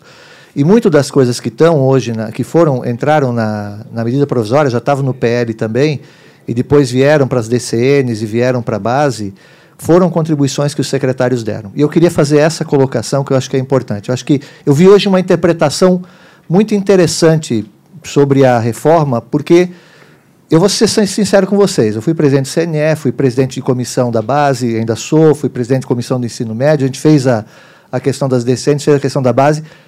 Eu apanhei. Tá? Eu apanhei discutindo isso aí. No Brasil inteiro. Apanhamos mesmo. Quem defendeu essa reforma apanhou muito. E hoje eu vi, porque o, o, Almério falou uma coisa muito interessante, é a forma como as pessoas conseguem interpretar a lei. Eu posso interpretar a lei de maneira completamente negativa, eu posso interpretar a lei de, de maneira completamente positiva. Aqui apareceu um equilíbrio disso. Eu digo que a lei ela é tão interessante, a reforma do ensino médio é tão interessante, porque dependendo como eu olho ela, eu gosto ou não gosto. Ou seja, ela é equilibrada. Ela não está nem indo para um lado nem indo para o outro, ela tenta abrir espaço para isso. E o que, que eu queria colocar? Que hoje foi apresentado aqui. Essa proposta de reforma do ensino médio, ela é quebra de paradigma na veia. Se eu olhar a reforma do ensino médio olhando o que eu tenho hoje, eu não consigo enxergar ela. Eu preciso olhar o que eu vou ter lá na frente. Então, quando o Fausto colocou aqui que eu preciso olhar para o mercado e para o mundo do trabalho e ver que o tipo de formação que eu tenho hoje não é mais suficiente, e eu olhar para a reforma do ensino médio, eu vou ver que eu posso fazer uma escola diferente. Quando o Almério começa a colocar quais são os pontos que precisam ser modificados, mas ele fez com muita precisão uma observação importante de que eu consigo hoje colocar numa carga horária razoável a educação técnica profissional ou uma forma de aprofundamento de estudos, é outra diferença. Porque no Brasil, o que, que a gente tinha? Por que, que a gente propôs a reforma do ensino médio? Porque o que a gente tem no Brasil é o seguinte: é como se eu tivesse duas escolas. Uma escola toda focada para formar para a universidade, para o Enem, 2.400 horas. A outra escola, que onde tem tempo integral eu posso trabalhar socioemocional, onde tem tempo integral eu posso trabalhar educação profissional, e onde não tem tempo integral não resolve. Então, olha a ironia da coisa. A gente oferta, a educação profissional é tão importante para quem precisa ter uma formação profissional mais rápida, e a ironia é que só pode ir para a formação técnica profissional quem, quem tem tempo de estudar em tempo integral. E aí a maioria da população mais carente não tem essa, essa capacidade. Quando eu jogo dentro das 3 mil horas a possibilidade de formação técnica profissional, eu quebrei esse paradigma. Eu abri o espaço para uma parcela gigantesca da população que não teria acesso à educação técnica profissional fazer dentro de uma carga horária razoável. Não é fazer dentro de 4 mil horas, é fazer dentro de 3 mil. Então eu quebrei a lógica de que eu tenho duas escolas no Brasil. Essa é a primeira quebra de paradigma que tem. E vem uma série de mudanças, tá? Que eu queria só rapidamente aqui resumir, que são é importante para a gente olhar. A gente fala de flexibilidade, quando a gente fala de educação profissional, a grande diferença é porque está dentro da carga horária regular e não carga horária ampliada. Segundo, eh, não foi colocado aqui, mas tem uma possibilidade também diferente, dada pelas DCNs, que o itinerário técnico profissionalizante não precisa ser um curso técnico, ele pode ser uma- um, um conjunto de FICs, módulos de qualificação profissional. Por que, FICs que é uma sigla que está me... Formação inicial continuada. Formação inicial continuada, que é qualificação profissional. É curso de cabeleireiro, tá? 160 Você horas. mencionou isso mesmo para me ofender. Exatamente. É isso. Gostou? A gente convida a pessoa, Vem fazer dá a isso, né? primazia para ela Exato, e o que exato, recebe em exato. troca. Muito bem. Então, Eu posso fazer conjunto de FIX. Qual é a diferença do conjunto de FIX de um curso técnico? O curso técnico eu vou certificar no final dele. O FIC eu certifico intermediário. O cara, dentro do curso de ensino médio, já pode sair com uma qualificação profissional durante o curso de ensino médio. Essa certificação intermediária está lá no projeto, está lá na lei. Outro ponto importante de, de, de observar, tá?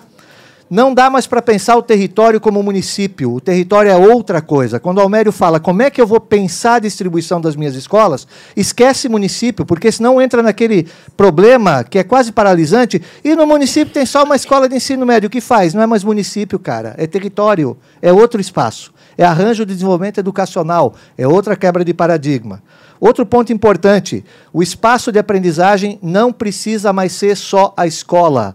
O espaço de aprendizagem é espaço de parceria, é como falou Almério, numa escola eu vou fazer parceria com Paula Souza, posso fazer parceria com o Sistema S, posso fazer parceria com o sistema privado, eu posso ter EAD em 20% da carga horária. Isso não é precarizar, gente, isso é abrir espaços para que eu possa ter espaços de aprendizagem diferentes. E eu posso trabalhar com aprendizagem profissional, contando ela dentro da carga horária.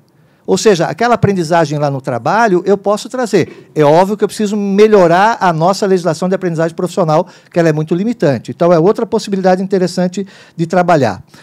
Eu queria também fazer um registro que é importante. É quebra de paradigma, gente. E essa quebra de paradigma significa o seguinte: se eu não mexer na formação de professores e na forma de contratação do professor, não vai adiante. Por que, que tinha tanta resistência no começo com a reforma do ensino médio? Por uma coisa muito simples. Como a organização dela não precisa mais ser por disciplina, como não precisa, pode ser, porém não precisa mais ser por disciplina, e o, o, o Almério mostrou aqui para vocês, não sei se vocês perceberam quando ele mostrou a grade, ele mostrou o seguinte: até lá no caso do técnico, você colocou disciplina, mas no caso do humanístico lá, você colocou por áreas. Eu posso trabalhar por áreas de conhecimento, posso trabalhar tanto num quanto no outro. Como quebrou disciplina, eu faço a seguinte pergunta para vocês: como é que o salário de um professor de educação básica é calculado? Pela hora dele, carga horária dele.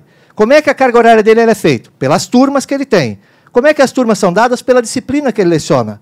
Ora, se eu acabei com a lógica da disciplina, em tese, o professor se sentiu sem chão.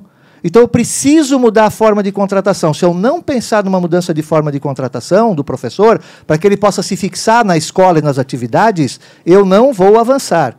Então ela tem uma série de quebras de paradigma que, se não acontecerem, a coisa não vai acontecer. E o Brasil perde a oportunidade de fazer, de fato, uma mudança efetiva, porque o ensino médio no formato que a gente tem não tem mais sentido.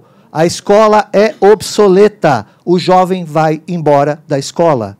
Esse é o princípio. Por isso, Fausto, desculpa o discurso aqui, Não, até levei quase mais tempo do que eles, né? A Acho gente, que a Maria... A gente tinha combinado Gostaram, isso. exatamente. A gente é só não tinha combinado isso. a parte do pois é, A Maria Helena colocou muito bem os desafios, principalmente da base e do Enem. Se o Enem não mexer, não mexe, tá? O, o Fausto colocou uma coisa importantíssima: eu tenho que olhar para o mundo do trabalho, porque para as transformações que estão acontecendo, não é só para o ensino médio, não, é para a universidade também. E o Almério já começou a mostrar o seguinte: a interpretação que foi feita, para mim, está muito legal. Posso discordar de um outro ponto, mas está muito legal. É com esse espírito que a gente construiu ao longo desse tempo todo essa proposta de mudança do ensino médio. Tá? Obrigado, Fausto. Bom, Marina Filho. Eu quero consertar uma coisa a seu favor, viu, Falso? É? Não é só curso de cabeleireiro que você é. pode dar na FIC, viu? Você pode partir uma formação industrial sólida em três ou quatro módulos e cada uma delas dá uma certificação. Ele quis avacalhar com a sua eu careca. Vi, eu, vi. eu tenho certeza. Ele escreveu um bilhete para mim que ele ia fazer isso. Eu vi. É, foi uma coisa. Não, mas eu vou falar muito rapidamente o seguinte. Eu tenho estudado muito isso desde a época que a Marilena era secretária de Educação de São Paulo, que a gente vinha querendo mudar, inclusive Paula Souza nos ajudou, etc. e tal. Acompanhei a discussão da reforma, da base, e eu acho, viu, Eduardo, que para a gente mudar de paradigma, nós tínhamos que pensar um pouco mais. Né? Na mesa anterior se perguntou qual é a finalidade do ensino médio do ponto de vista do conhecimento, não é consolidar aquilo que as crianças aprenderam no fundamental. Então, 1.800 horas não basta para tudo. Aqueles quatro itinerários das áreas, para mim, vão replicar o ensino velho, tradicional, e não vai levar a nada. Então, minha pergunta é: nós não poderíamos ter um plano estratégico de nação, considerando a divisão de territórios, considerando as novas demandas do mundo do trabalho, e só ter um itinerário? O profissionalizante? Opa! Opa! Calma, calma. Então agora, peraí, já perdi a hora. Acho que é a Bia. Norman. Norman primeiro, Bia depois. Uh, eu tenho uma pergunta muito simples. Eu, uh, no, nosso instituto trabalha com o ensino médio, uh, Instituto Fernando Brodel.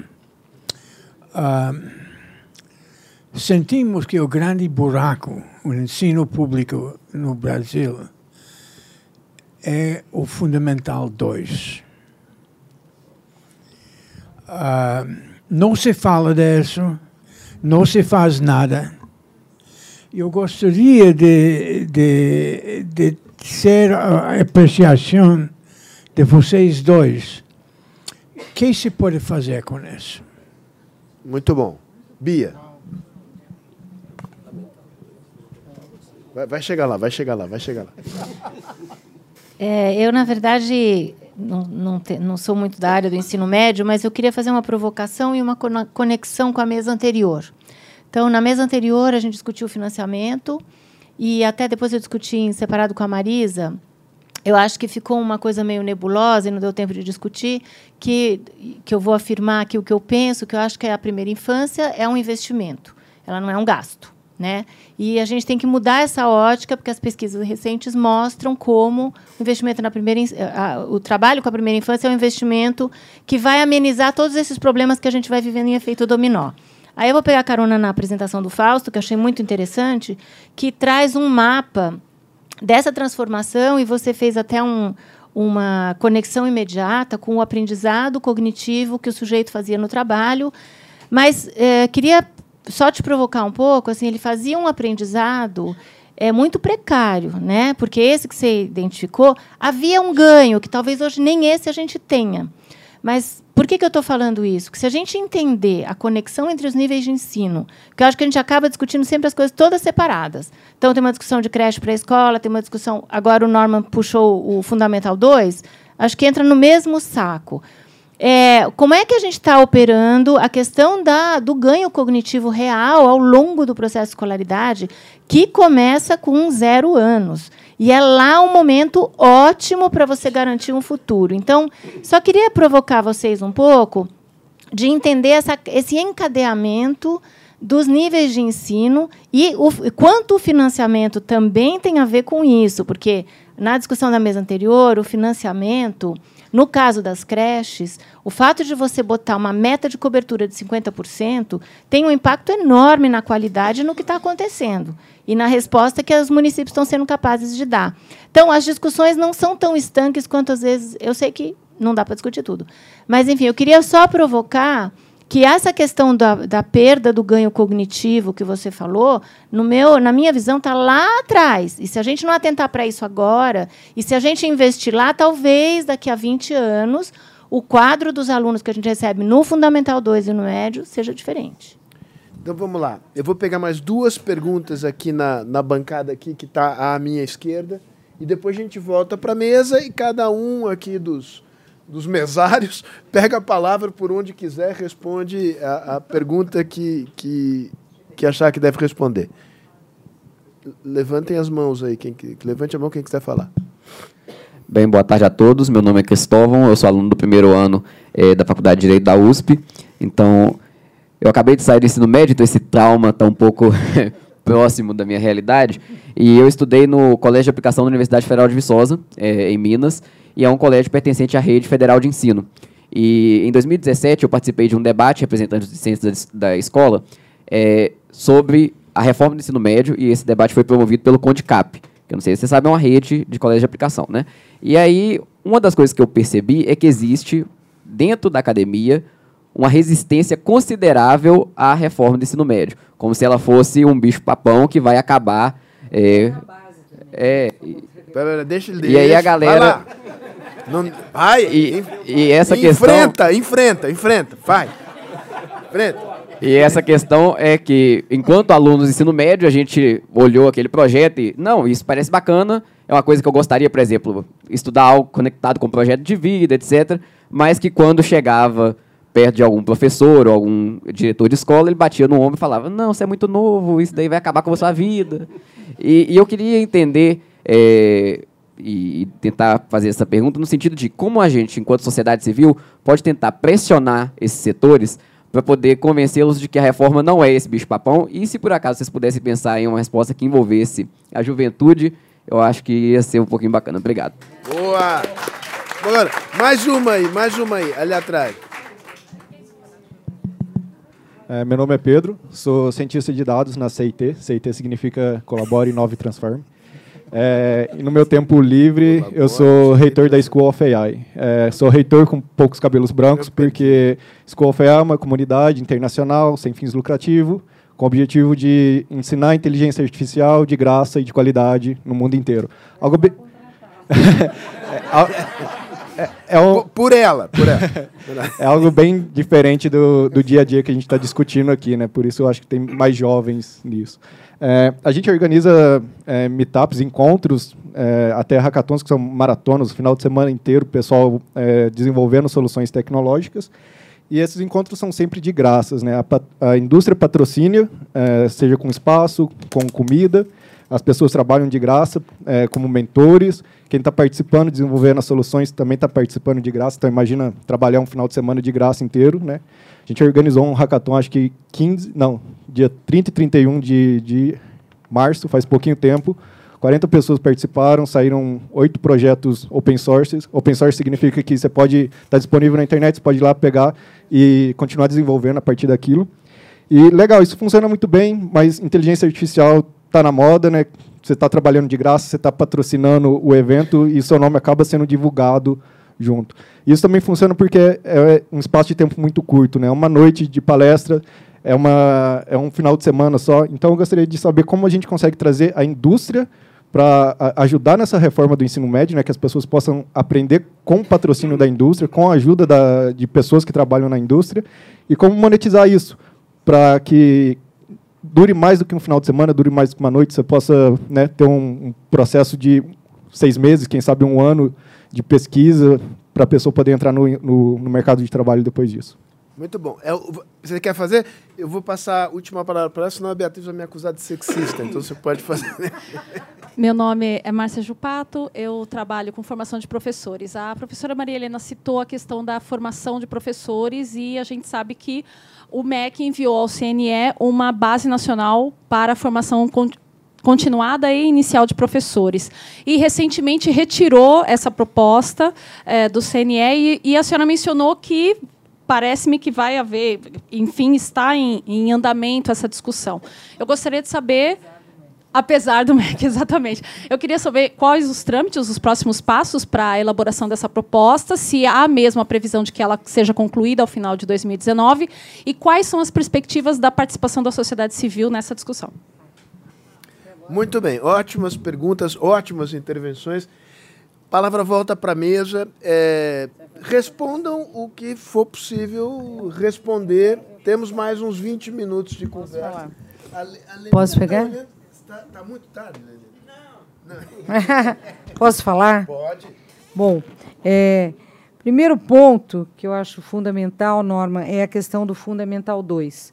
Eu acho que o Fundamental 2, que é um gargalo importante, por isso mesmo os alunos chegam muito mal preparados ao ensino médio no Brasil, né? e, portanto, eles chegam mal preparados no ensino médio e chegam muito despreparados no ensino superior. Hoje o aluno chega no ensino superior não, não, não tem os conhecimentos básicos de língua portuguesa, né, capaz de, de resolver um problema simples, nada disso. Né?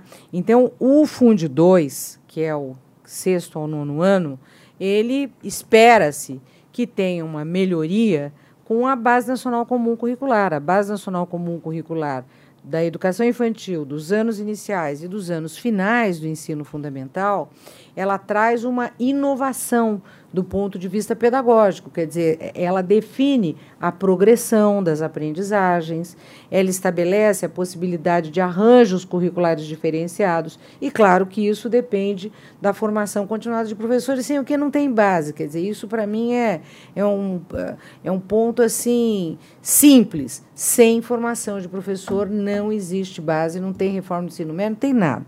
Né? Bom, sobre é, o ponto aqui da Marineja ter só um itinerário técnico profissional, eu, eu realmente eu discordo pelo seguinte: é, eu não conheço nenhum país do mundo desenvolvido, tirando os Estados Unidos, que tem Comprehensive High School e tem 120 disciplinas eletivas, no ensino médio, 120, é caríssimo, é tão caro que nem o Japão e nem Singapura conseguem copiar.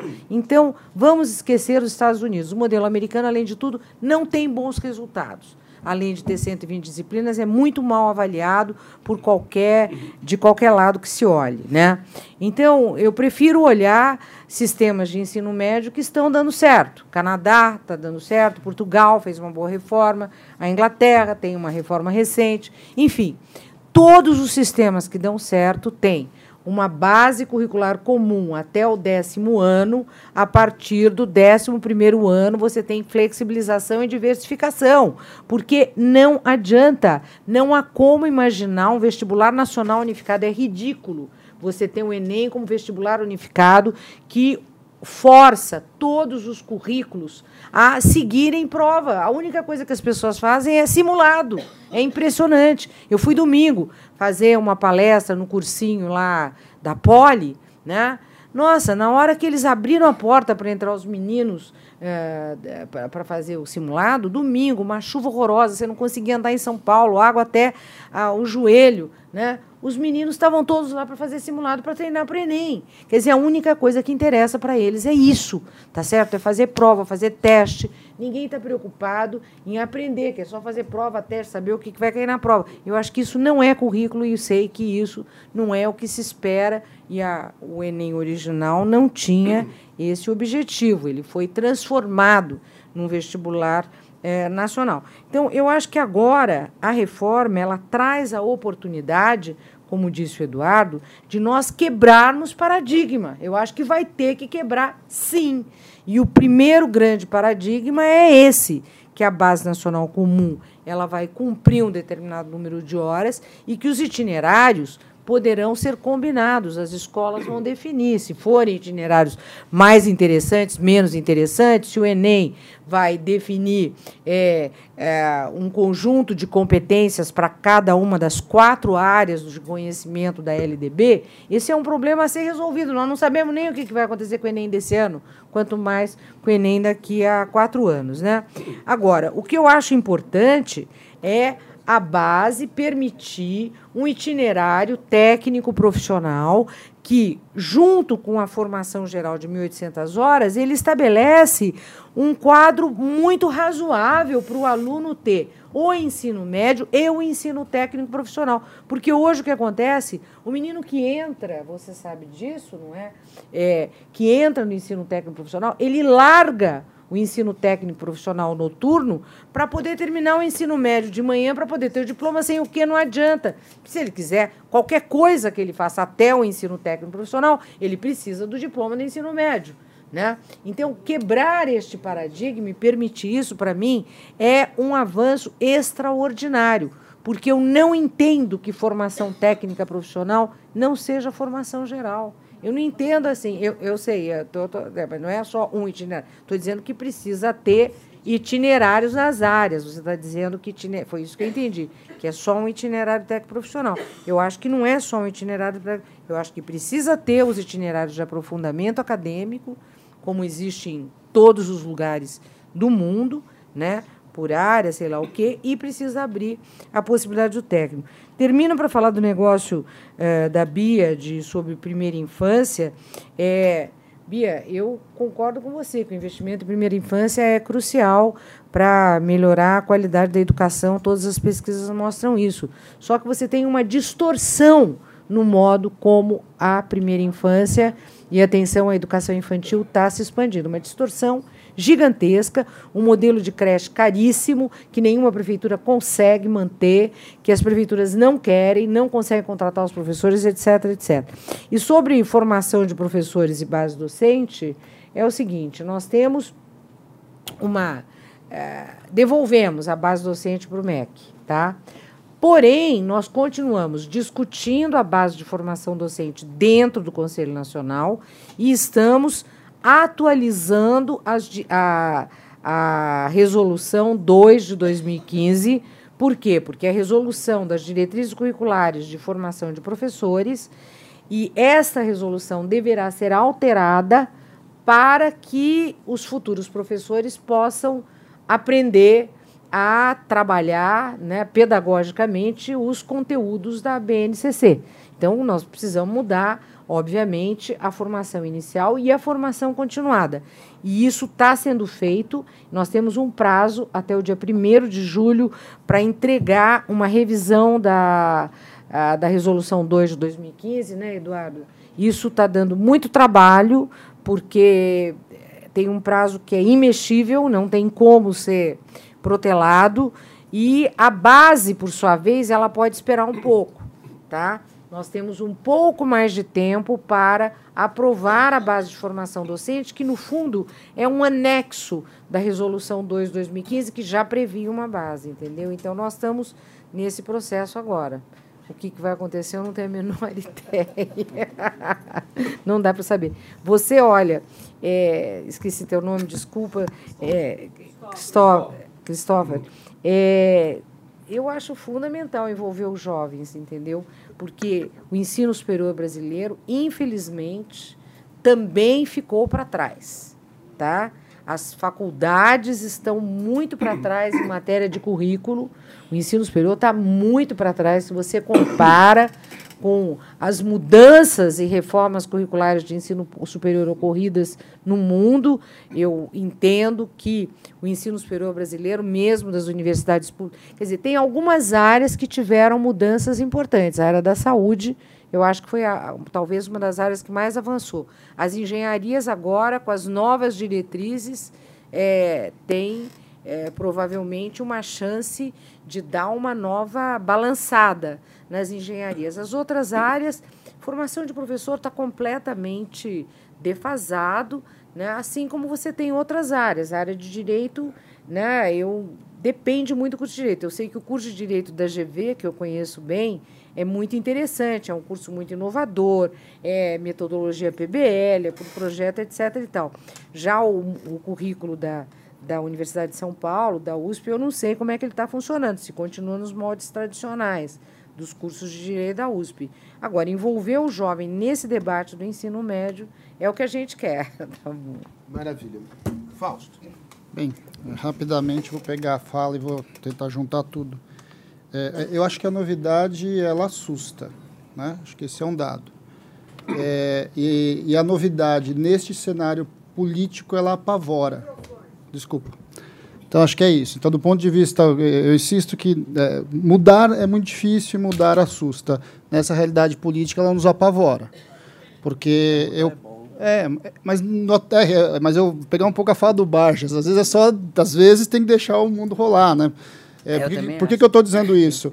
É, eu posso fazer essa mesma fala pegar os pontos da reforma e mostrar todos os problemas dela. Porque é óbvio, dependendo de como ela for aplicada, ela pode destruir a educação profissional, como a gente conhece hoje. Destruir. Né? Então, tem vários problemas, né? tem, tem várias possibilidades. Como isso vai para as redes estaduais, e o grande debate vai ser lá, né, de fato, quer dizer, lá aqui, né? É, é, eu acho que é o, é o espaço, inclusive político, viu, Lenina, que a casa que a gente estava tendo, quer dizer, como é que a gente lida com isso neste cenário político? É, no caso do ensino médio, é nos estados. É, né? é o debate dos estados que vai reposicionar o que vai ser a base. Se esperar por este MEC, eu tenho muito medo. Não, né? Pode ser uma coisa que sabe Deus. Medo, né? Não vai acontecer nada. É, ou pode acontecer algumas coisas que talvez não sejam tão boas assim. Né? É, pode ser. Né? Esse é o meu, meu. Eu tenho um grande medo nisso. Eu concordo que o Fundo 2 é um enorme problema. Agora, para a gente analisar o Fundo 2, é precisava quase de um outro seminário, porque a gente tem que é. construir a história do, de como foi organizado. É, é, eu, eu acho que nós temos que fazer um seminário do Fundo 2. É. Não, porque, porque o Fundo 2, é, se a gente olhar. é Fundo 2? o Fundamental 2. tá bom. Não, porque, porque qual que é o, o drama? Na verdade, o Fund 2 e o ensino médio, eles historicamente são articulados. Né? Porque a nossa história é o ensino das primeiras letras e depois o ensino secundário, que depois virou Fund 2 e nível médio. Se a gente não entender este movimento histórico, a gente não consegue entender. Eu sou menos otimista que a Maria Helena. Eu acho que só a base, mesmo qualificando professor, o Fundo 2 tem problemas graves. Eu, por exemplo, fui conhecer o modelo canadense, ele tem muito menos professores. Muito até menos, o final. Menos professor, Né? menos conteúdo. Ou seja, ele, ele é realmente pegar o ensino primário, o antigo ensino primário, e transformar ele em nove anos. O que nós temos hoje, é, o que nós temos hoje de fato é um ensino primário curto e depois você tem um ensino secundário mais longo. É, de fato, foi isso que a nossa história construiu. É, agora, para mexer nisso, tem que, mexer, tem que desconstruir muito mais do que a reforma do ensino médio é capaz de fazer. E eu acho que aí o medo causa mais medo ainda. Então, é, é, eu acho que esse é um dado que é muito difícil a gente lidar. É difícil fazer essas transformações. né? É, eu concordo contigo. né? Eu não tenho a menor dúvida que o sujeito constrói o seu desenvolvimento cognitivo desde os zero anos. né? É, o que me assusta bastante é que a realidade que está se impondo. é, eu tenho uma visão do mundo do trabalho, eu venho de estudar o mundo do trabalho. A realidade que está se impondo é a tecnologia que encobre uma série de problemas que muitas vezes a gente sequer se vê. É, tá bom, a gente pode discutir longamente se aprender tabuada é bom ou ruim, e com um monte de pedagogo aqui vão me bater. Agora, é, ela, ela cumpre-se lá alguma função. É, o meu problema não é não aprender tabuada, o meu problema é não aprender a operação e aprender a usar a calculadora. Isso muda completamente do ponto de vista do desenvolvimento cognitivo. Né? É, e, e aí, quando você vai avançando tecnologicamente para isso, esse negócio ele vai ficando muito, muito preocupante. É, e me preocupa não só do ponto de vista do mundo do trabalho, o mundo do trabalho talvez seja um dos elementos importantes disso, mas é, por que, que as pessoas acreditam que a Terra é plana? Não, não é só uma questão do ponto de vista é, da discussão política. Não, tem, tem, tem, tem questões complexas no processo de desenvolvimento Nós vamos dessas fazer um pessoas. seminário sobre isso. É, é, é, eu acho que isso é, é- é grave, é grave. Alguma, alguma forma de- da construção do pensamento crítico, ela passa longamente nesse processo, né? E a gente e, e- e o tra... começa muito cedo. É, e aí eu quero voltar para um outro elemento quando a gente pensa em trabalho. É, e aí quando eu falo isso, dependendo dos lugares, eu já aí já tomei quase pedrada, né? Olha, eu para mim vejo o, o- trabalho para muito além do trabalho remunerado, né? Essa é a minha visão. Eu trabalho, trabalho com princípio educativo, etc, etc, etc. Ou seja, o que isso significa de fato? É, é, e quando eu falo isso às vezes, eu falo, para mim, a discussão do trabalho começa lá na creche. né? ah, mas isso é trabalho infantil. Não, não estou falando trabalho remunerado.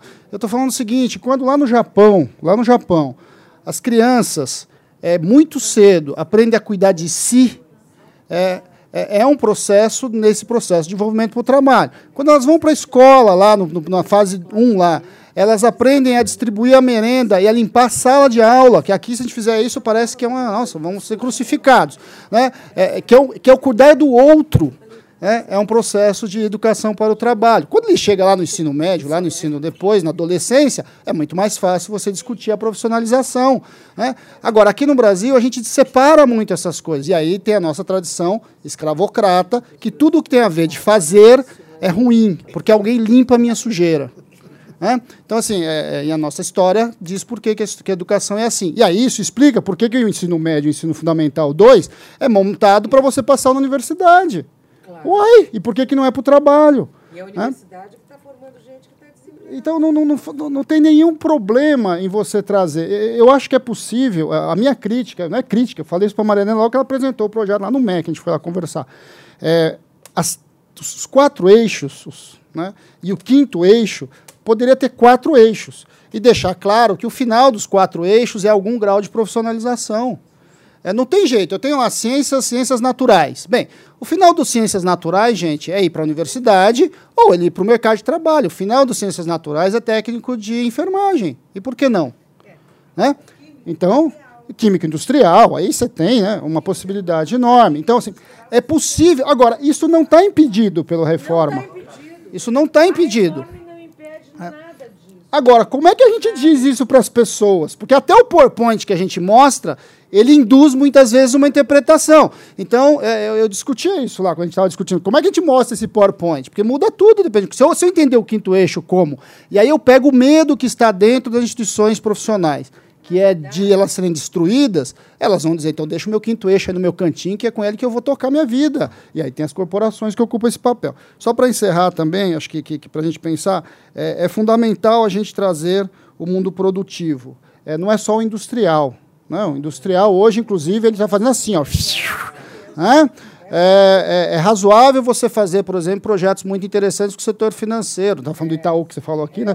Mas a discussão da aprendizagem, o Itaú, etc, etc, é possível fazer isso. O que, que é o fundão da sede do Itaú aqui, ali no Jabaquara? Dá para trabalhar. Agora fala bem é. da Natura.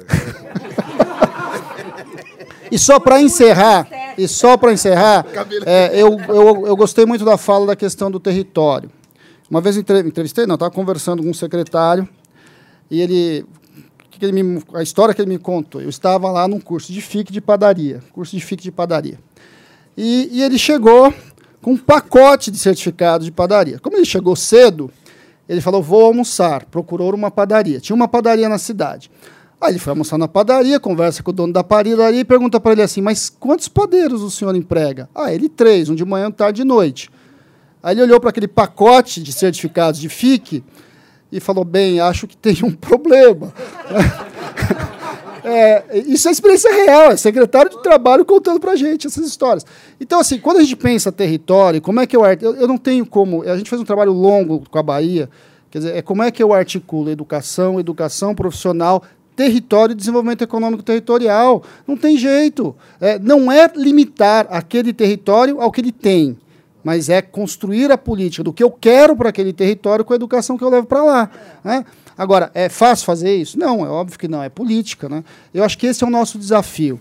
Está é, tá posto o nosso desafio. Neste governo, neste governo que a gente está vivendo no nível federal, eu acho que a gente tem que descer para estados e municípios, fazer a disputa em estados e municípios e ali a gente vai construir projetos. Projetos que depois vão disputar lá no nível federal em outro momento, se tudo der certo. Esperamos que dê. Em 2022 teremos eleição. Né? né? E aí você pode caminhar para tentar projetos desse tipo. Tomara que haja. Né? É, e aí, num projeto desse, a gente ter capacidade de apresentar um projeto de educação que aí sim possa ter o governo federal reorquestrando esse negócio de novo. Obrigado, gente, bom, pela oportunidade. Muito bom, muito bom. Almério. Bom, em relação à questão de, da oferta de educação profissional e a relação com o território, é real. É, seja no nível médio, seja no nível superior, né, nós conhecemos que as prefeituras investem em transporte para que os alunos se desloquem para ter uma formação profissional, em geral no município maior. Entendeu? Eu acho que termina sendo isso. Não dá para pensar nos 550 municípios que São Paulo tem, um pouco mais, para pensar a educação. Um estudo que nós fizemos é que, se nós olharmos cerca de os 100 municípios, 140, com mais de 100 mil habitantes, isso vai representar 85% da população do Estado, ou seja, tem que racionalizar e pensar nas características, nas demandas de uma região para uma oferta de educação com a diversidade e quantidade necessária. A questão que a, que a Marina Inês colocou de, de, do itinerário, eu acho que essa, essa reforma e essa integração com a Secretaria de Educação vai medir efetivamente se o ensino técnico tem essa demanda tão alta a ponto de ser universalizado como se tentou nos anos 70 e não deu certo. Não, mas não é isso. Não, não. Eu estou falando assim, até onde você tem uma qual é o limite da demanda que nós não sabemos hoje, né, de formação técnica. Quer dizer, como a oferta sempre foi mal feita, mal distribuída, etc., né, você tem uma oferta muito grande para enfermagem, mas pode ter muito pouca para nutrição e assim por diante. Eu acho que se houver uma efetiva integração entre as instituições de educação profissional e a Secretaria Estadual de Educação, você porque você está indo aonde existe a demanda. Quem é a demanda? É o aluno da rede pública. 90% é da demanda para formação técnica está na rede pública. Então, a gente pode medir e quantificar por região, etc. Isso aí. A questão do, do, do Fundo 2, que o Norman colocou, eu acho que a questão é porque você tem, a partir do Fundo 2, a disciplinarização do ensino. Até, acho que quarta, quinta série, você tem um processo mais integrado. Entendeu? Quando você entra, aí a criança se confunde, aí você começa cada professor se preocupar com sua disciplina. Mas nós vivemos um processo, né, mesmo que tardio, de integração entre as disciplinas. Eu acho que as disciplinas poderão continuar como sendo do professor, mas não para o aluno. Para o aluno, ela pode aparecer de uma forma integrada através de projetos, de desafios ou de problemas. Eu acho que a questão da universidade também, a oposição à reforma, isso no Brasil é sempre ocorre, né? Quando teve uma reforma do Paulo Renato, né? Quem era de oposição se colocava contra. Quando o governo Lula modificou através do decreto 5154, então ficou uma leitura, né? De que o ensino técnico integrado ao ensino médio era coisa de petista, né? e que o ensino técnico separado do médio era coisa de tucano. Então você tem sempre Agora essa... a gente sabe que tudo isso é coisa de comunista. É claro.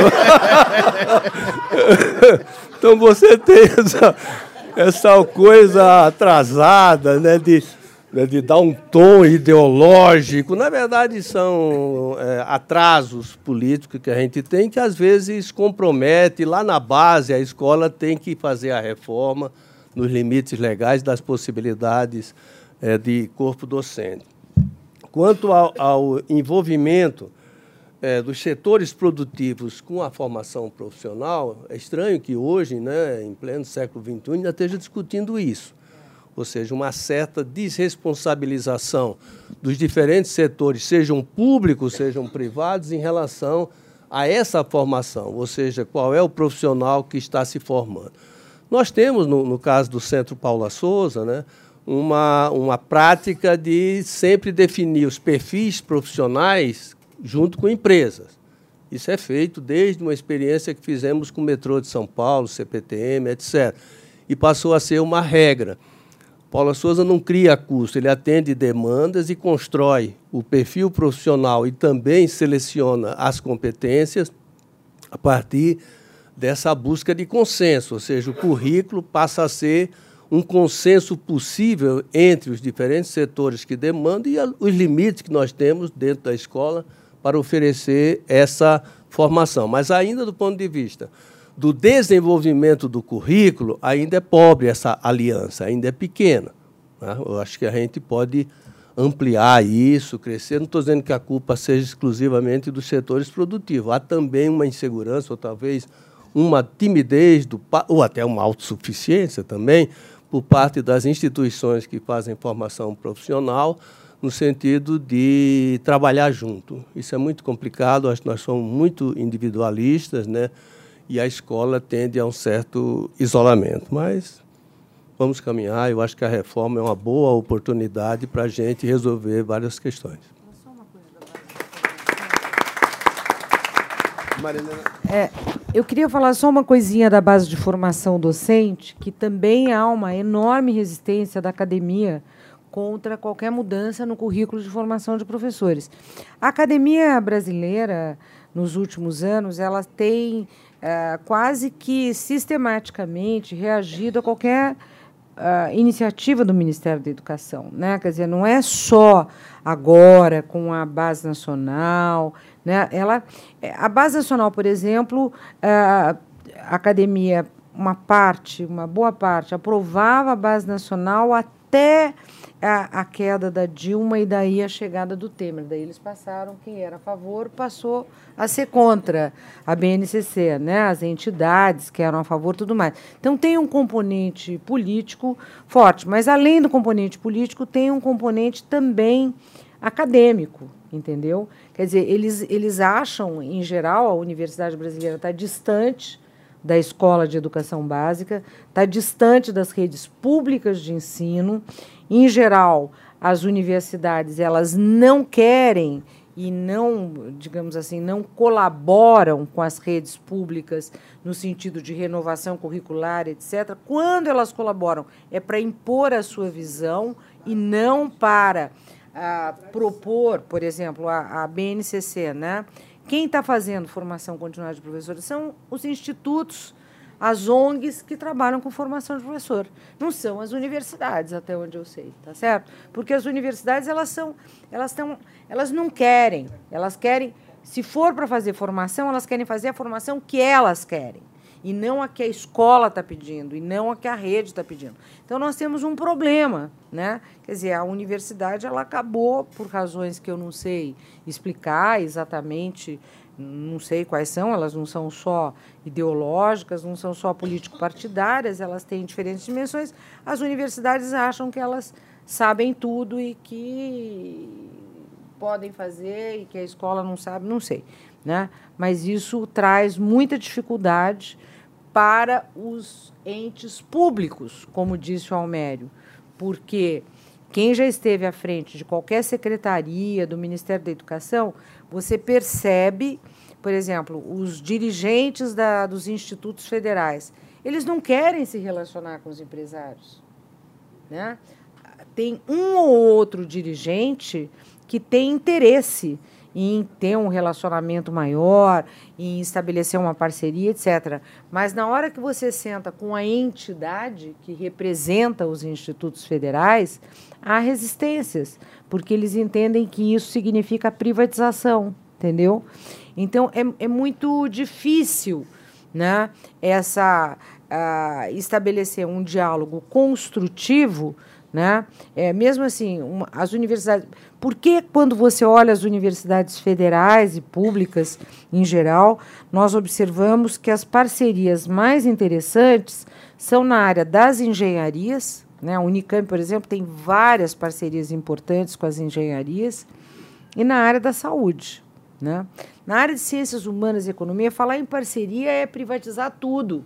Né? É, é uma coisa assim impressionante. Então, tem uma resistência que dificulta, muitas vezes, desenvolver um, um trabalho integrado. Eu tinha preparado uma coisa super inteligente para falar no final, mas eu preferi ceder a palavra a Marilena. Então, eu vou, eu vou me resumir. Eu não vou compartilhar com vocês o que ela acabou de me dizer aqui. Eu queria só dizer que foi, para mim, foi um imenso gosto fazer, enfim, esse encontro, é, essa longa tarde aqui. Creiam-me, eu sou martirizado aqui por é, várias pessoas é, que me acusam de não tratar da educação, de só fazer mesas com homens e pessoas da, da minha geração para cima. Então hoje é, é, é, o desmentido cabal. Ah, foi isso? Da, foi, foi, da minha perspectiva, foi. Mas você não sabe o que eu sofro aqui dentro. Então, com a compreensão com a compreensão de vocês, eu, enfim, brincadeiras à parte, eu acho que é, voltaremos a, a, esse tema. Uma, uma, duas palavrinhas sérias. É, eu acho que se, se eu entendi, e acho que eu entendi alguma coisa, eu acho que o grande mérito da reforma é que ela desacomoda um sistema que estava cristalizado, cria uma série de desafios que vão requerer capacidade, criatividade e capacidade de resolução de problemas. Né? É, ela não determina o resultado do jogo, mas ela abre a possibilidade de um jogo novo e vai depender muito de como é que os jogadores serão capazes de se organizar. O tema é um tema de governança no sentido, no sentido amplo. E acho que aí os atores, que são os atores mais consolidados, com maior lucidez, com maior capital de conhecimento acumulado, têm um papel importante a desempenhar. É, Diese, Paula Souza, é, quem tem a experiência do MEC, enfim. Não quero circunscrever a dois ou três atores. Né? O, o, o, o papel que a Fundação pode jogar nesse processo é ser um espaço de encontro e um ponto de contato entre diversos atores num ambiente em que a gente possa falar de coisas sérias de maneira tranquila, relaxada, num país que está vivendo um clima insuportável de, de burrice e polarização. Então, se a gente puder oferecer, oferecer esse espaço, é, nos dá muito prazer. E, no fundo, na vida, o que importa é o prazer. Então,